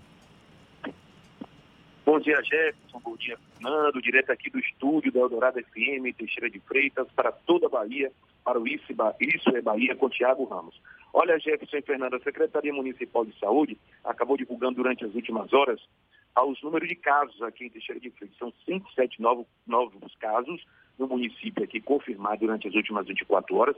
O município atingiu 1.627 casos positivos, sendo 221, 221 é, sendo que 221 são considerados ativos. Em Teixeira de Freitas tem 1.377 casos recuperados, trata-se de 84,63% de pessoas recuperadas em relação ao total de casos positivos. São 29 mortes, a taxa de letalidade em Teixeira de Freitas é de 1,78%.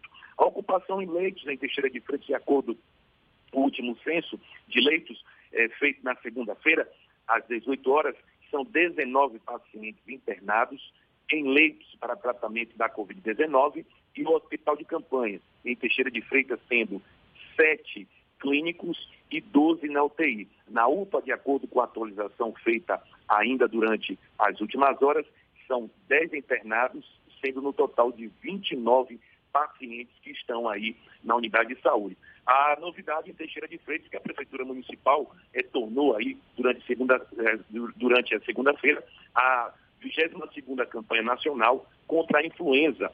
São é, três dias de realização no município até o dia 8 de julho, além das unidades básicas de saúde. A Secretaria organizou na Avenida das Nações, na porta, um drive-thru é, que foi realizado com eficiência na Avenida das Nações, na porta da Secretaria de Saúde, que vai aí é, durar no, aos próximos três dias a realização aí desse é, de, dessa vacinação contra a influenza. Olha, a informação, a notícia aqui em Teixeira de Freitas também é com relação ao médico que acabou agredindo um adolescente de 12 anos. Isso ocorreu é, em um condomínio que conhecido como Atlantic Ville, que fica situado no Estância Biquíni. O médico Matheus Bernard Matos Pereira, de 39 anos de idade, acabou agredindo um garoto a socos, a socos e pontapés. Ele, é, o agressor é clínico geral aqui em Teixeira de Freitas. O caso foi apresentado na delegacia de polícia. Tudo isso ocorreu em um condomínio que fica situado ali ah, na região do Estância Biquíni, ah, na Avenida Getúlio Vargas. O menor acabou discutindo com o filho do médico de seis anos de idade e aí houve toda essa agressão. A polícia foi acionada, todos foram conduzidos à delegacia de polícia, a polícia investiga o caso de agressão. Essas são as informações direto de Teixeira de Freitas, extremo sul da Bahia, Eldorado FM, primeira audiência para o ICE Bahia com Fernando e com o nosso querido Jefferson e Fernando. Até a próxima. Valeu, Tiago. Até a próxima. E ainda falando do extremo sul da Bahia, os municípios de Santa Cruz Cabral e Porto Seguro vão retomar as atividades de turismo nos dias 11 e 15 de julho. As prefeituras dos dois municípios divulgaram os protocolos que foram estabelecidos para a reabertura. No início de junho, os dois municípios integraram uma lista de cidades baianas com restrições e toque de recolher para evitar a disseminação do coronavírus. E cerca de 30 municípios da Bahia estão com taxa de crescimento de casos da Covid-19 acima de 100% nos últimos dias. A informação foi divulgada ontem pelo governador Rui Costa. Os prefeitos destas cidades justificaram o aumento em razão dos festejos juninos, de acordo com o governador. Além destas cidades, com aumento de 100% dos casos, Rui Costa também citou outros municípios que seguem com taxas de crescimento de casos da Covid-19 elevadas, como é o caso de Juazeiro, Alagoinhas, Luiz Eduardo Magalhães, Jaguaquara, Conceição do Coité, Camamu e Santo Amaro. Quer dizer, o feriado de São João foi antecipado, a gente lembra, agora chegou o dia de São João, muita gente de fato viajou para o interior do estado, pessoas que têm famílias no interior e descumpriu a quarentena, Acabou fez aglomeração. É... E aí, infelizmente, o resultado a gente começa a ver agora nos números chegando da Covid-19. Muito bem, agora 8h20, a gente vai para Itaberaba. Sérgio Mascarenhas, da Baiana FM, também tem as notícias da região. Bom dia, Sérgio. Muito bom dia, Jefferson Beltrão, Fernando Duarte, ouvintes do Isso é Bahia. A Secretaria Municipal de Lagedinho confirmou o primeiro caso de coronavírus no município.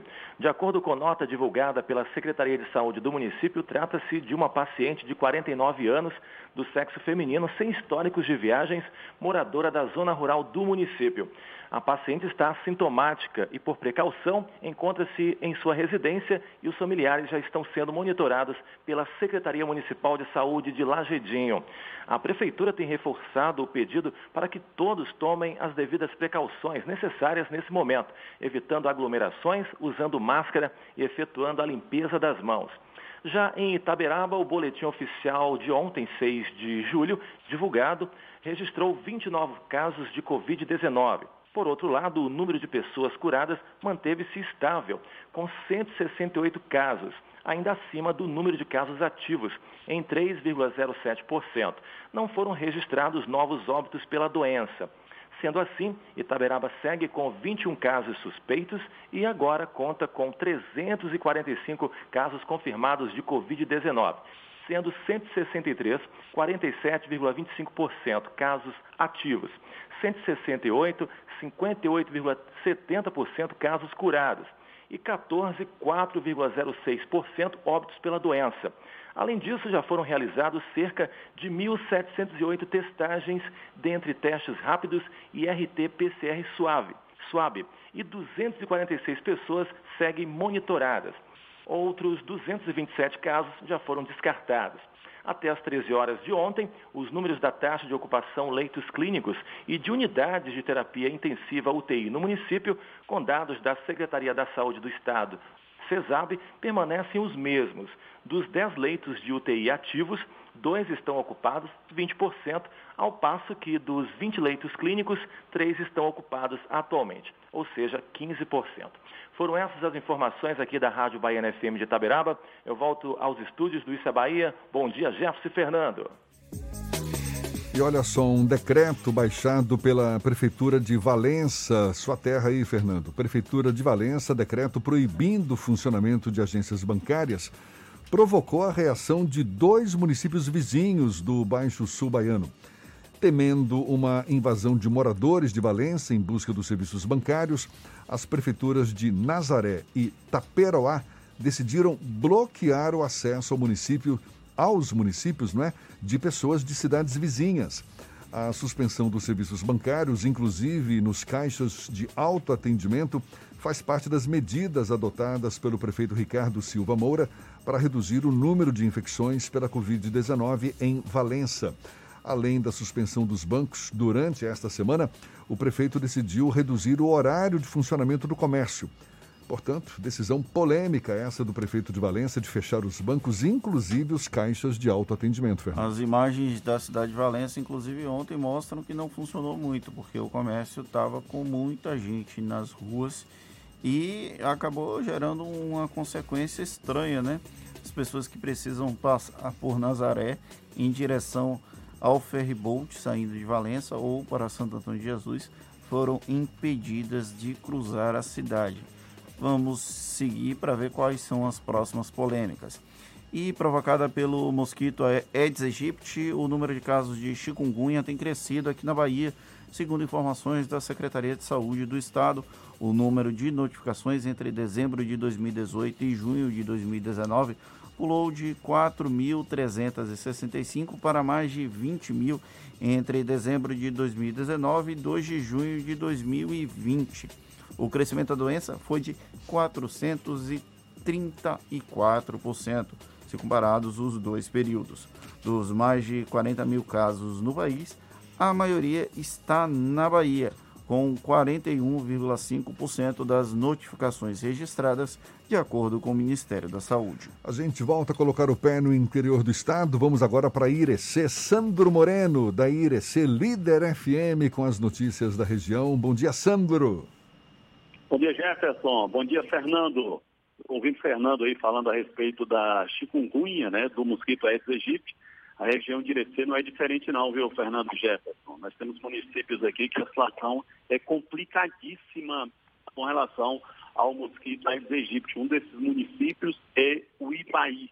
É praticamente toda a população do, da, da, sede do município teve problemas, ou está tendo problemas com a chikungunya. E diz que as dores, né, é, elas permanecem aí com esse tempo frio, é, está numa situação bastante complicada. Inclusive, o prefeito solicitou o carro fumacê aqui para o município de Uibaí, ficou aí cerca de um mês, mas mesmo assim a população ainda tendo problema. Olha, Irecê região, a recuperação de 58 quilômetros da BA-148 está com 90% das obras concluídas. Essa recuperação é importante, tem 90% das obras concluídas e é uma das intervenções mais aguardadas pela população que vive na região de Irecê. O trecho é, tem ligação com o município de Ibititá, é, além de Ibititá, Ibipeba e Barra do Mendes. Cobre mais de 58 quilômetros. A previsão é de que o serviço deva ficar pronto agora em agosto vai beneficiar cerca de 250 mil pessoas. Outra informação aqui da região de Irecê é que a Prefeitura de América Dourada decretou toque de recolher como medida de prevenção à Covid-19. É, América Dourada está com toque de recolher das 20 horas às 5 horas da manhã como medida de enfrentamento à Covid-19. A informação, inclusive, foi divulgada no Diário Oficial do município. A medida vale até a próxima quinta-feira, podendo ser prorrogada por mais sete dias. De acordo com o último boletim divulgado pela Prefeitura, a América Dourada registra 53 casos positivos de coronavírus, sendo 40 ativos e 13 recuperados. Ainda conforme a Prefeitura, o município está em transmissão comunitária para a Covid-19, quando não é mais possível localizar a origem da infecção indicando que o vírus está circulando entre as pessoas que não é, viajaram ou tiveram contato com quem esteve fora aqui do município de América Dourada. Sandro Moreno, do Grupo J Sidney de Comunicação, para o programa Isso é Bahia. Um resumo de assuntos que já foram divulgados na primeira hora do programa de hoje, especialmente para você que está no interior do estado, nos acompanhando nesta segunda hora. A Bahia registrou mais de 1.200 novos casos de coronavírus e 61 novas mortes, segundo o boletim da Secretaria Estadual da Saúde. Ao todo, o estado tem mais de 88 mil casos confirmados desde o início da pandemia e 2.168 óbitos. Em relação aos leitos disponíveis do SUS exclusivos para coronavírus, a taxa de ocupação agora é de 65%. No que se refere aos leitos de UTI adulto e pediátrico, taxa de 81%. O Brasil chegou a quase 65.500 mortes em decorrência da Covid-19. Houve mais de 620 óbitos nas últimas horas, conforme o Ministério da Saúde. Foram identificados mais de 20 mil novos casos da doença em um dia. Com isso, o número total de pessoas infectadas chegou a mais de 1 milhão e 600 mil.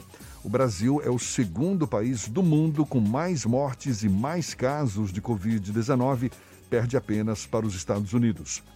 O prefeito de Salvador, Assemineto, anunciou um, plan um, plano de estímulo econômico com 100 medidas para amenizar os impactos financeiros causados pela pandemia do novo coronavírus.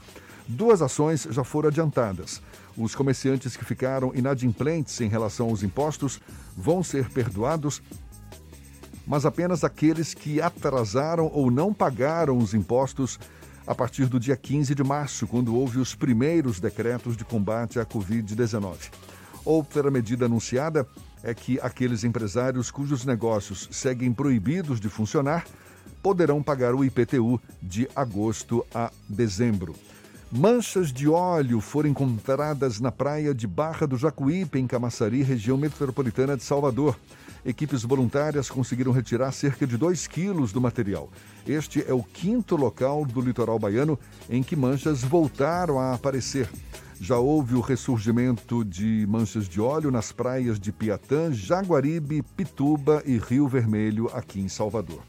O governo da Bahia informou que não vai seguir as orientações da União e manterá a obrigatoriedade do uso de máscaras em presídios baianos.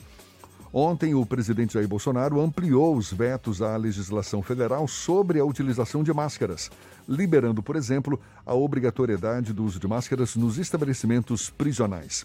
O Ministério Público do Estado denunciou três policiais militares pelo crime de tortura durante abordagem contra um adolescente no bairro de Paripe, subúrbio ferroviário de Salvador, em fevereiro deste ano. De acordo com o MP, o adolescente estava na região da subestação de energia elétrica com amigos quando os policiais chegaram e abordaram o grupo com truculência. Durante a abordagem, o adolescente disse aos militares que não era bandido e passou a ser agredido por um dos policiais com socos, pontapés e palavras racistas, com o consentimento dos demais PMs. Levantamento divulgado pelo Diese aponta que Salvador tem a cesta básica mais barata do país, no valor de R$ 419,18. Em junho, o valor da cesta básica caiu em 10 das 17 capitais.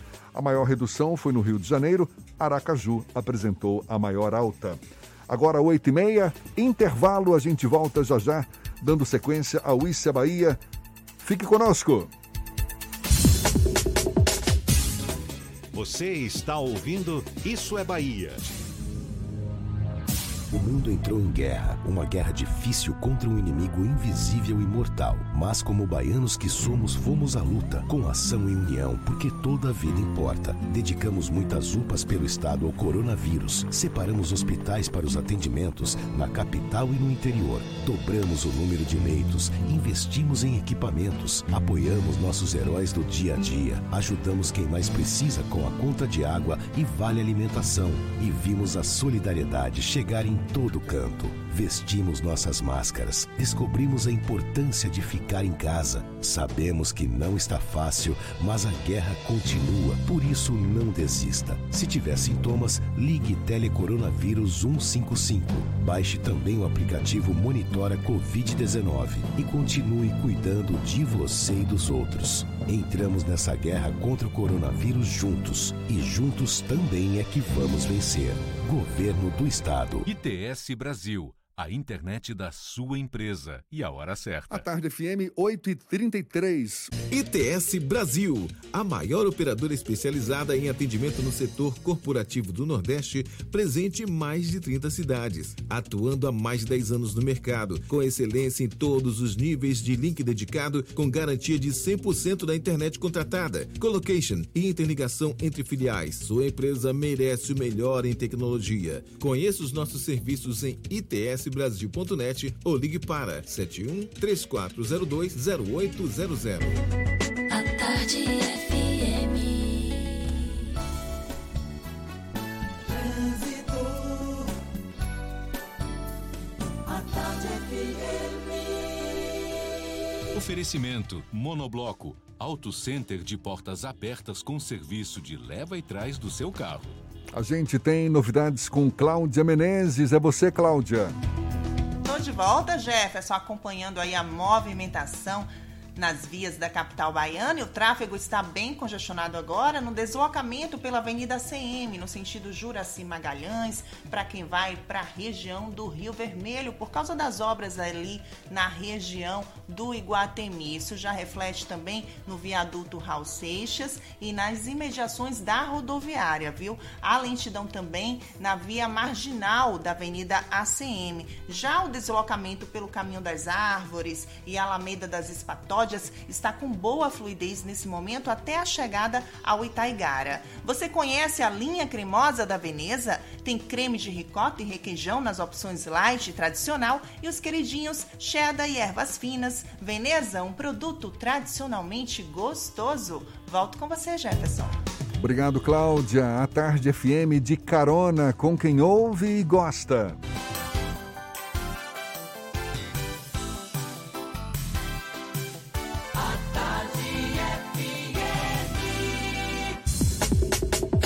Voltamos a apresentar Isso é Bahia.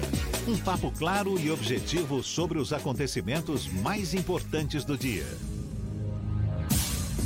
À espera do prometido socorro do BNDES, Banco Nacional de Desenvolvimento Econômico e Social, as empresas aéreas buscam apoio no Congresso Nacional para aprovar mudanças na medida provisória 925-2020, que deve ser votada hoje na Câmara e foi editada para aliviar as perdas do setor, a gente sabe, um dos mais prejudicados pela atual pandemia.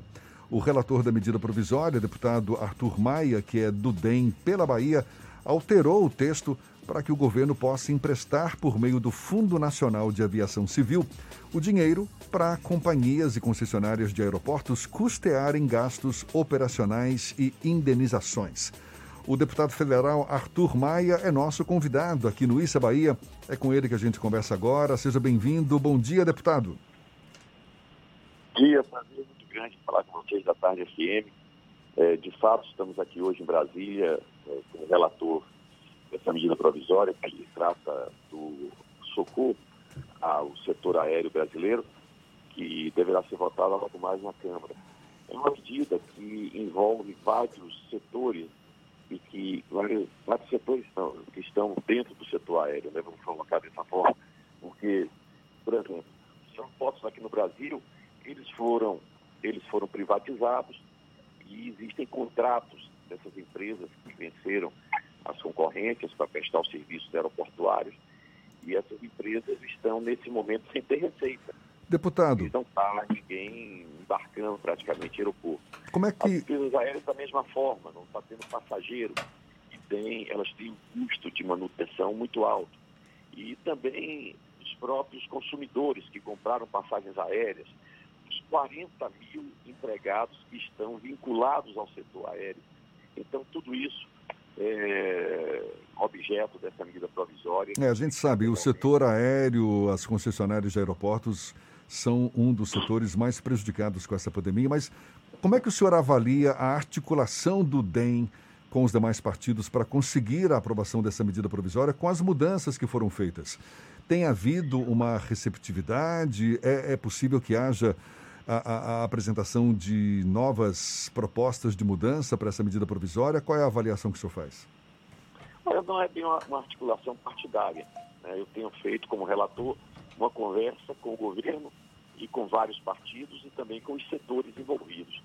É, é um tema que, como eu acabei de falar, envolve várias, várias figuras, né? as concessionárias, as empresas aéreas, os consumidores, os funcionários. Tudo isso suscita sempre um debate bastante rico. Mas, obviamente, que nós tentamos, ao longo desse tempo, construir uma linha média do pensamento da casa. Eu penso que o texto que, que apresentamos como relatório, é, o substitutivo, né, assim chamado, ele já traz assim, uma, uma, uma média daquilo que está sendo pensado pelas, pelas lideranças partidárias. É claro que existirão no plenário algumas emendas tentando ajustar o texto, mas isso faz parte do processo legislativo mas eu creio que realmente é uma medida provisória que tem todos os motivos para ser aprovada hoje na Câmara. E que envolve certamente muitos interesses, tanto que ela, ela chegou a ser colocada na pauta no finalzinho do mês passado e a pedido do ministro da Economia, Paulo Guedes, houve uma, uma votação adiada, não é isso? Exatamente para que pudesse haver uma negociação com o senhor mesmo, o relator dessa medida, para que houvesse ajustes no texto. Mas é, é, é, possível, a pergunta é exatamente essa, é, há ainda alguma, alguma brecha capaz de permitir novas negociações, deputado? Olha, eu, agora a negociação vai ter que ser no voto. Né? Agora já apresentei o relatório, obviamente que, que o que resta agora é ir para o voto caso haja alguma dificuldade. Tem um ponto que realmente foi assim, que o ministro Paulo Guedes está mais preocupado, que diz respeito à liberação do Fundo de Garantia de Tempo de Serviço para a, os aeronautas e aeroviários que estão, nesse momento, sem receber salário. Porque o que é que acontece? Como as empresas aéreas não estão voando praticamente, né, os, os voos diminuíram em 97% durante a pandemia, como as empresas não estão voando, então o que é que aconteceu? A, as empresas aéreas fizeram um acordo com os seus funcionários. Eles não demitiram os funcionários, mas suspenderam o contrato de trabalho em comum acordo. Isso é bom para os dois lados, mas tem as suas consequências. É bom para o trabalhador porque ele sabe que ao final da pandemia ele continuará a ter o seu emprego. E para a empresa aérea, suspender o contrato também é bom, porque ele não tem que desembolsar agora o valor correspondente à indenização né, pelo fim do vínculo trabalhista e também porque quando a empresa aérea demite, por exemplo, um piloto de Boeing é, mesmo que ela contrate esse piloto de volta um mês depois, ele tem que passar por uma reciclagem nos Estados Unidos e tudo isso traz novos custos. Então, o setor é, da, da, das linhas aéreas é, fez, fez um acordo com os funcionários. O contrato de trabalho está suspenso, mas o salário também está suspenso. Alguns parcialmente, outros integralmente. Então, é, as pessoas estão sem receber desde o mês de março. De sorte que, por isso, nós apresentamos no bojo da proposta uma, uma, autorização para que essas pessoas que tenham algum saldo no Fundo de Garantia de Serviço, e a maioria tem, possam sacar parte desse saldo do FGTS justamente para sobreviver nesse momento de dificuldade. Deputado, o projeto original do governo federal, ele trazia a alteração que foi feita agora para que a, o, a União empreste recursos do Fundo Nacional da Aviação Civil para as companhias e concessionárias de aeroportos, ou isso foi uma adição após a negociação com as empresas? Não, isso não estava no texto e nem foi o que está colocado no texto não é para emprestar dinheiro do FINAC para as empresas aéreas, nem para os aeroportos. É, o FINAC, o Fundo Nacional da Aviação Civil, é um fundo que é utilizado para justamente fazer benfeitorias em aeroportos. É um fundo que é recolhido quando as pessoas pagam taxas aeroportuárias, etc. É, o que nós autorizamos, o que nós colocamos no texto da, da lei, e para ser votado naturalmente, é que é, esse, esse Fundo Nacional de Aviação Civil possa servir como uma, um, um possa servir como uma, uma, garantia para essas operações de crédito, que certamente serão feitas para continuar o processo de construção de benfeitorias e também para atravessar esse período de crise. Mas é apenas como garantia é exatamente utilizar o dinheiro do fundo para emprestar às empresas, porque isso não é possível pela própria constituição do fundo.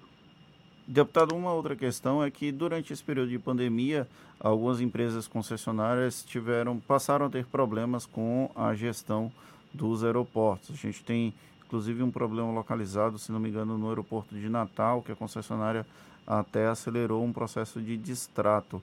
O senhor tem acompanhado as demandas dessas concessionárias de aeroportos para que evite um eventual distrato e devolução da concessão para a União?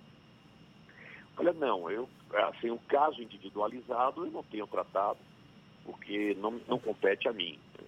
Caso como do aeroporto de Natal, parece que o de Campinas também está num processo semelhante, é uma situação muito mais complexa que prevê é, aí uma série de, de, de, de pontos é, que dizem respeito a um contrato complexo que foi feito com, com, entre a empresa e o governo, que não cabe a mim, como deputado, é, envolver, porque isso é um assunto que está sendo tratado caso a caso pelo Ministério dos Transportes.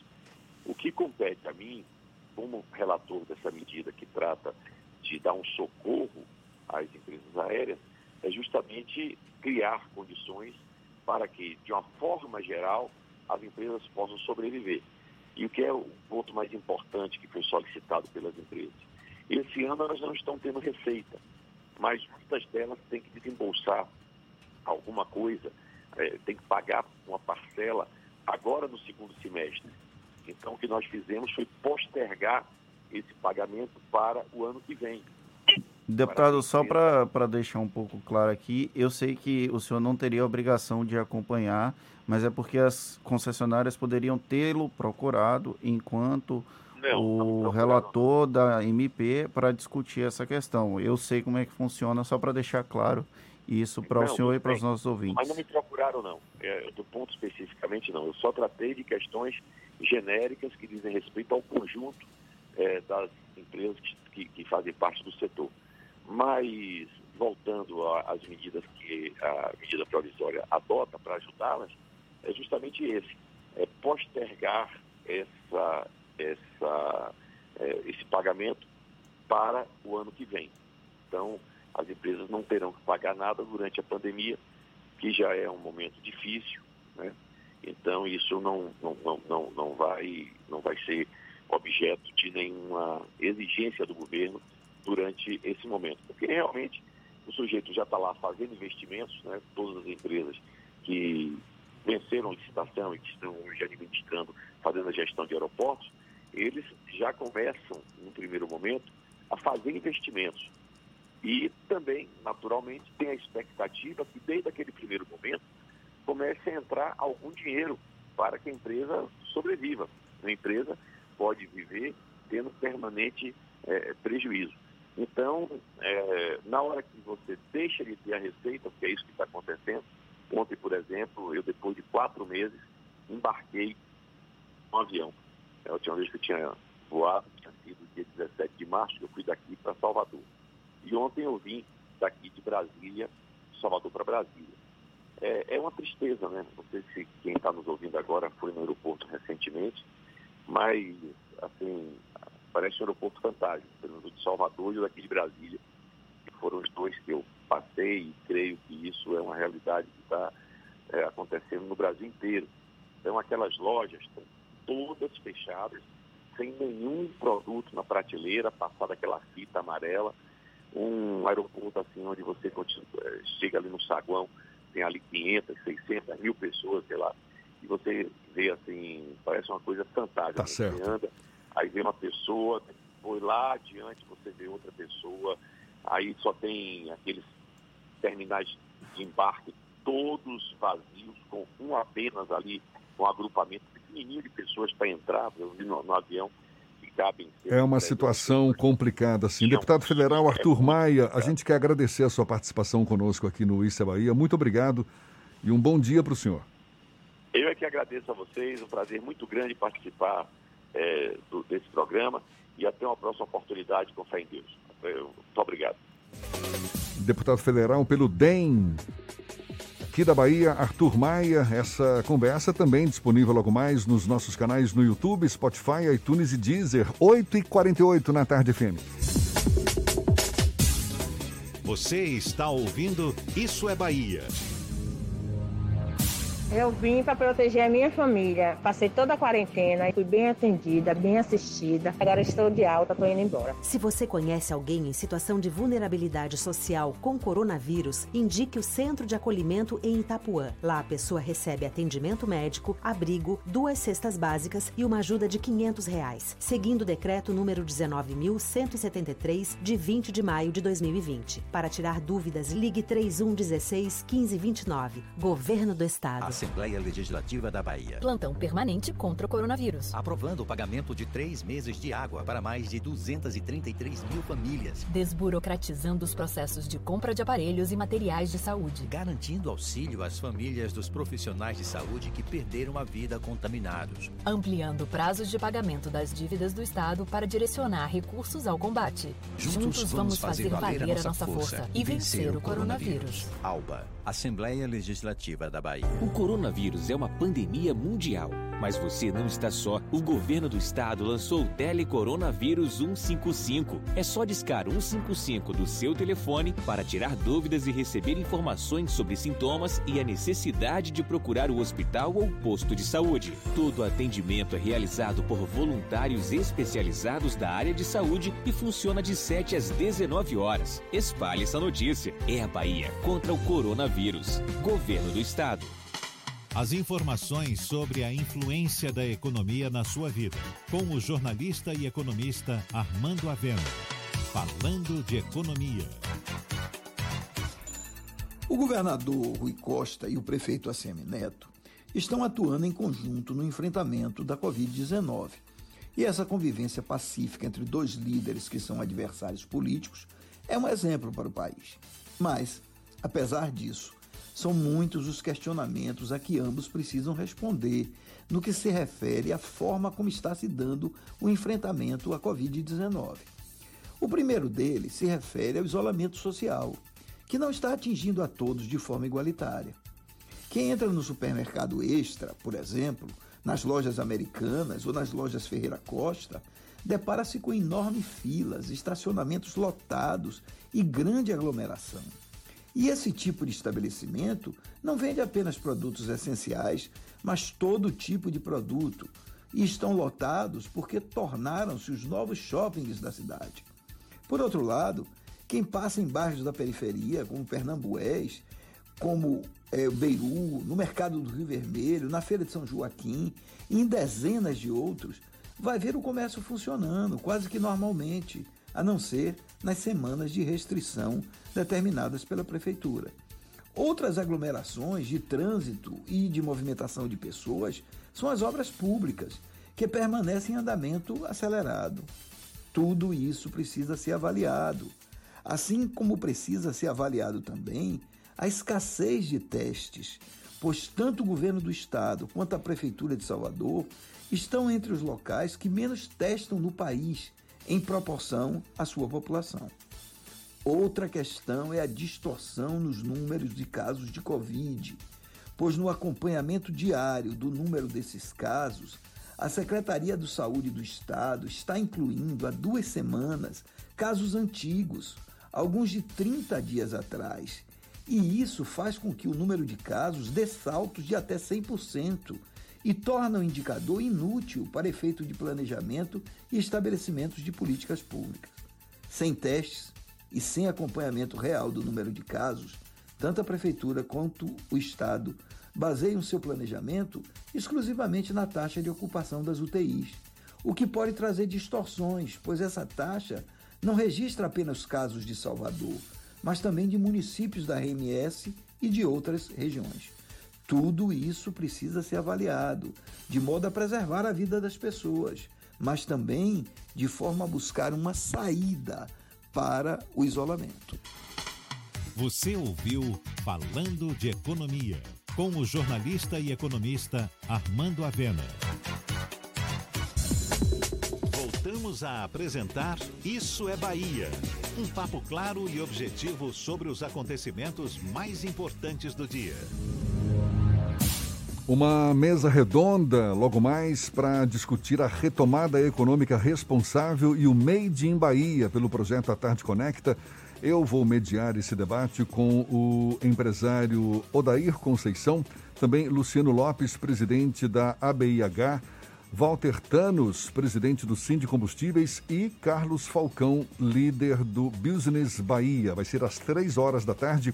Você acompanha pelo YouTube a Tarde TV Vídeos e também pelo Facebook atarde.online. Mesa redonda sobre a retomada econômica responsável e o Made in Bahia às três da tarde pelo A Tarde Conecta.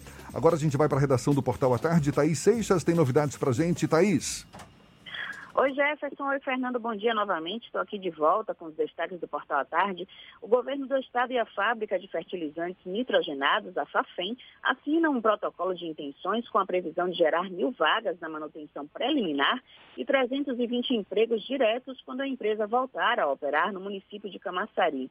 Ao todo serão investidos 95 milhões de reais e, de acordo com a Secretaria de Desenvolvimento Econômico, a fábrica terá capacidade de produzir mais de 3.300 toneladas por dia de amônia, ureia, arla e dióxido de carbono. E as eleições deste ano em Salvador vão contar com menos locais de votação, segundo informações divulgadas ontem pelo Tribunal Regional Eleitoral da Bahia. Isso porque deixaram de ser locais de votação o Colégio Odorico Tavares e o Aquibeu, localizados no Corredor da Vitória, além da Associação Atlética da Bahia, na Barra. As três sessões integravam a primeira zona eleitoral da cidade, com mais de 73 mil eleitores. Segundo o TRE, as sessões foram redistribuídas para o pavilhão de aulas do Canela, as faculdades de Direito e Administração da UFBA, a Escola de Nutrição da UFBA e o Clube Espanhol em Ondina. Eu fico por aqui, essas e outras notícias estão no portal Atarde, atarde.com.br. Volto com você, Jefferson. Valeu, Thaís. E olhe, o governo de São Paulo vai iniciar a fase 3 de teste em humanos da vacina contra o novo coronavírus, chamada de Coronavac. Aliás, Coronavac. Isso vai ser no dia 20 de julho. A Agência Nacional de Vigilância Sanitária autorizou o Instituto Butantan a iniciar os testes da Coronavac, que está sendo desenvolvida junto com o laboratório chinês. A partir da próxima segunda-feira, os voluntários profissionais de saúde já vão poder se inscrever. Segundo o diretor do Instituto Butantan, Dimas Covas, esta vacina contra o novo coronavírus é uma das mais promissoras do mundo, porque utiliza tecnologia já conhecida e amplamente aplicada em outras vacinas. É também uma das mais avançadas em testes. A gente agora vai para Eunápolis, Paulo Henrique, da Ativa FM e as notícias da região. Bom dia, Paulo. Bom dia, Jefferson. Bom dia, Fernando. Bom dia a todos que ouvem o programa Isso é Bahia. Na manhã de ontem, a Prefeitura publicou o decreto 9.099, que mantém as de determinações do decreto anterior de reabertura gradativa das atividades econômicas até o dia 30 de julho, mas traz novas medidas restritivas para o controle e combate ao coronavírus aqui no município. Por exemplo, determina multas para pessoa física de 100 reais e jurídica 500 reais pela não utilização da máscara. Estão mantidas as restrições de circulação de pessoas e veículos das 8 da noite às 5 da manhã e a proibição de estacionamento nas vias determinadas no decreto anterior, onde estão instaladas agências bancárias que pagam o auxílio emergencial. Essa determinação é para sobrar espaço para as filas. O novo decreto permite a abertura de academias que devem funcionar com o um número máximo de 20 pessoas, de acordo com o tamanho do estabelecimento, mas está proibida a presença de pessoas do grupo de risco. Os estabelecimentos devem adotar todas as medidas de higiene. Veículos que comercializam alimentos poderão funcionar em sistemas de entrega ou ponto de retirada. E a Secretaria da Saúde daqui de Eunápolis divulgou ontem mais um boletim anunciando as novas, os novos números da pandemia. 77 testes deram negativos, com 39 se revelando positivos para a Covid-19. Agora, Eunápolis soma 812 casos confirmados, sendo que 569 já estão recuperados e 223 ativos. São 15 pacientes internados e o município atingiu a marca de 20 óbitos. Da Rádio Ativa FM em Eunápolis, Paulo Henrique, para o programa Isso é Bahia.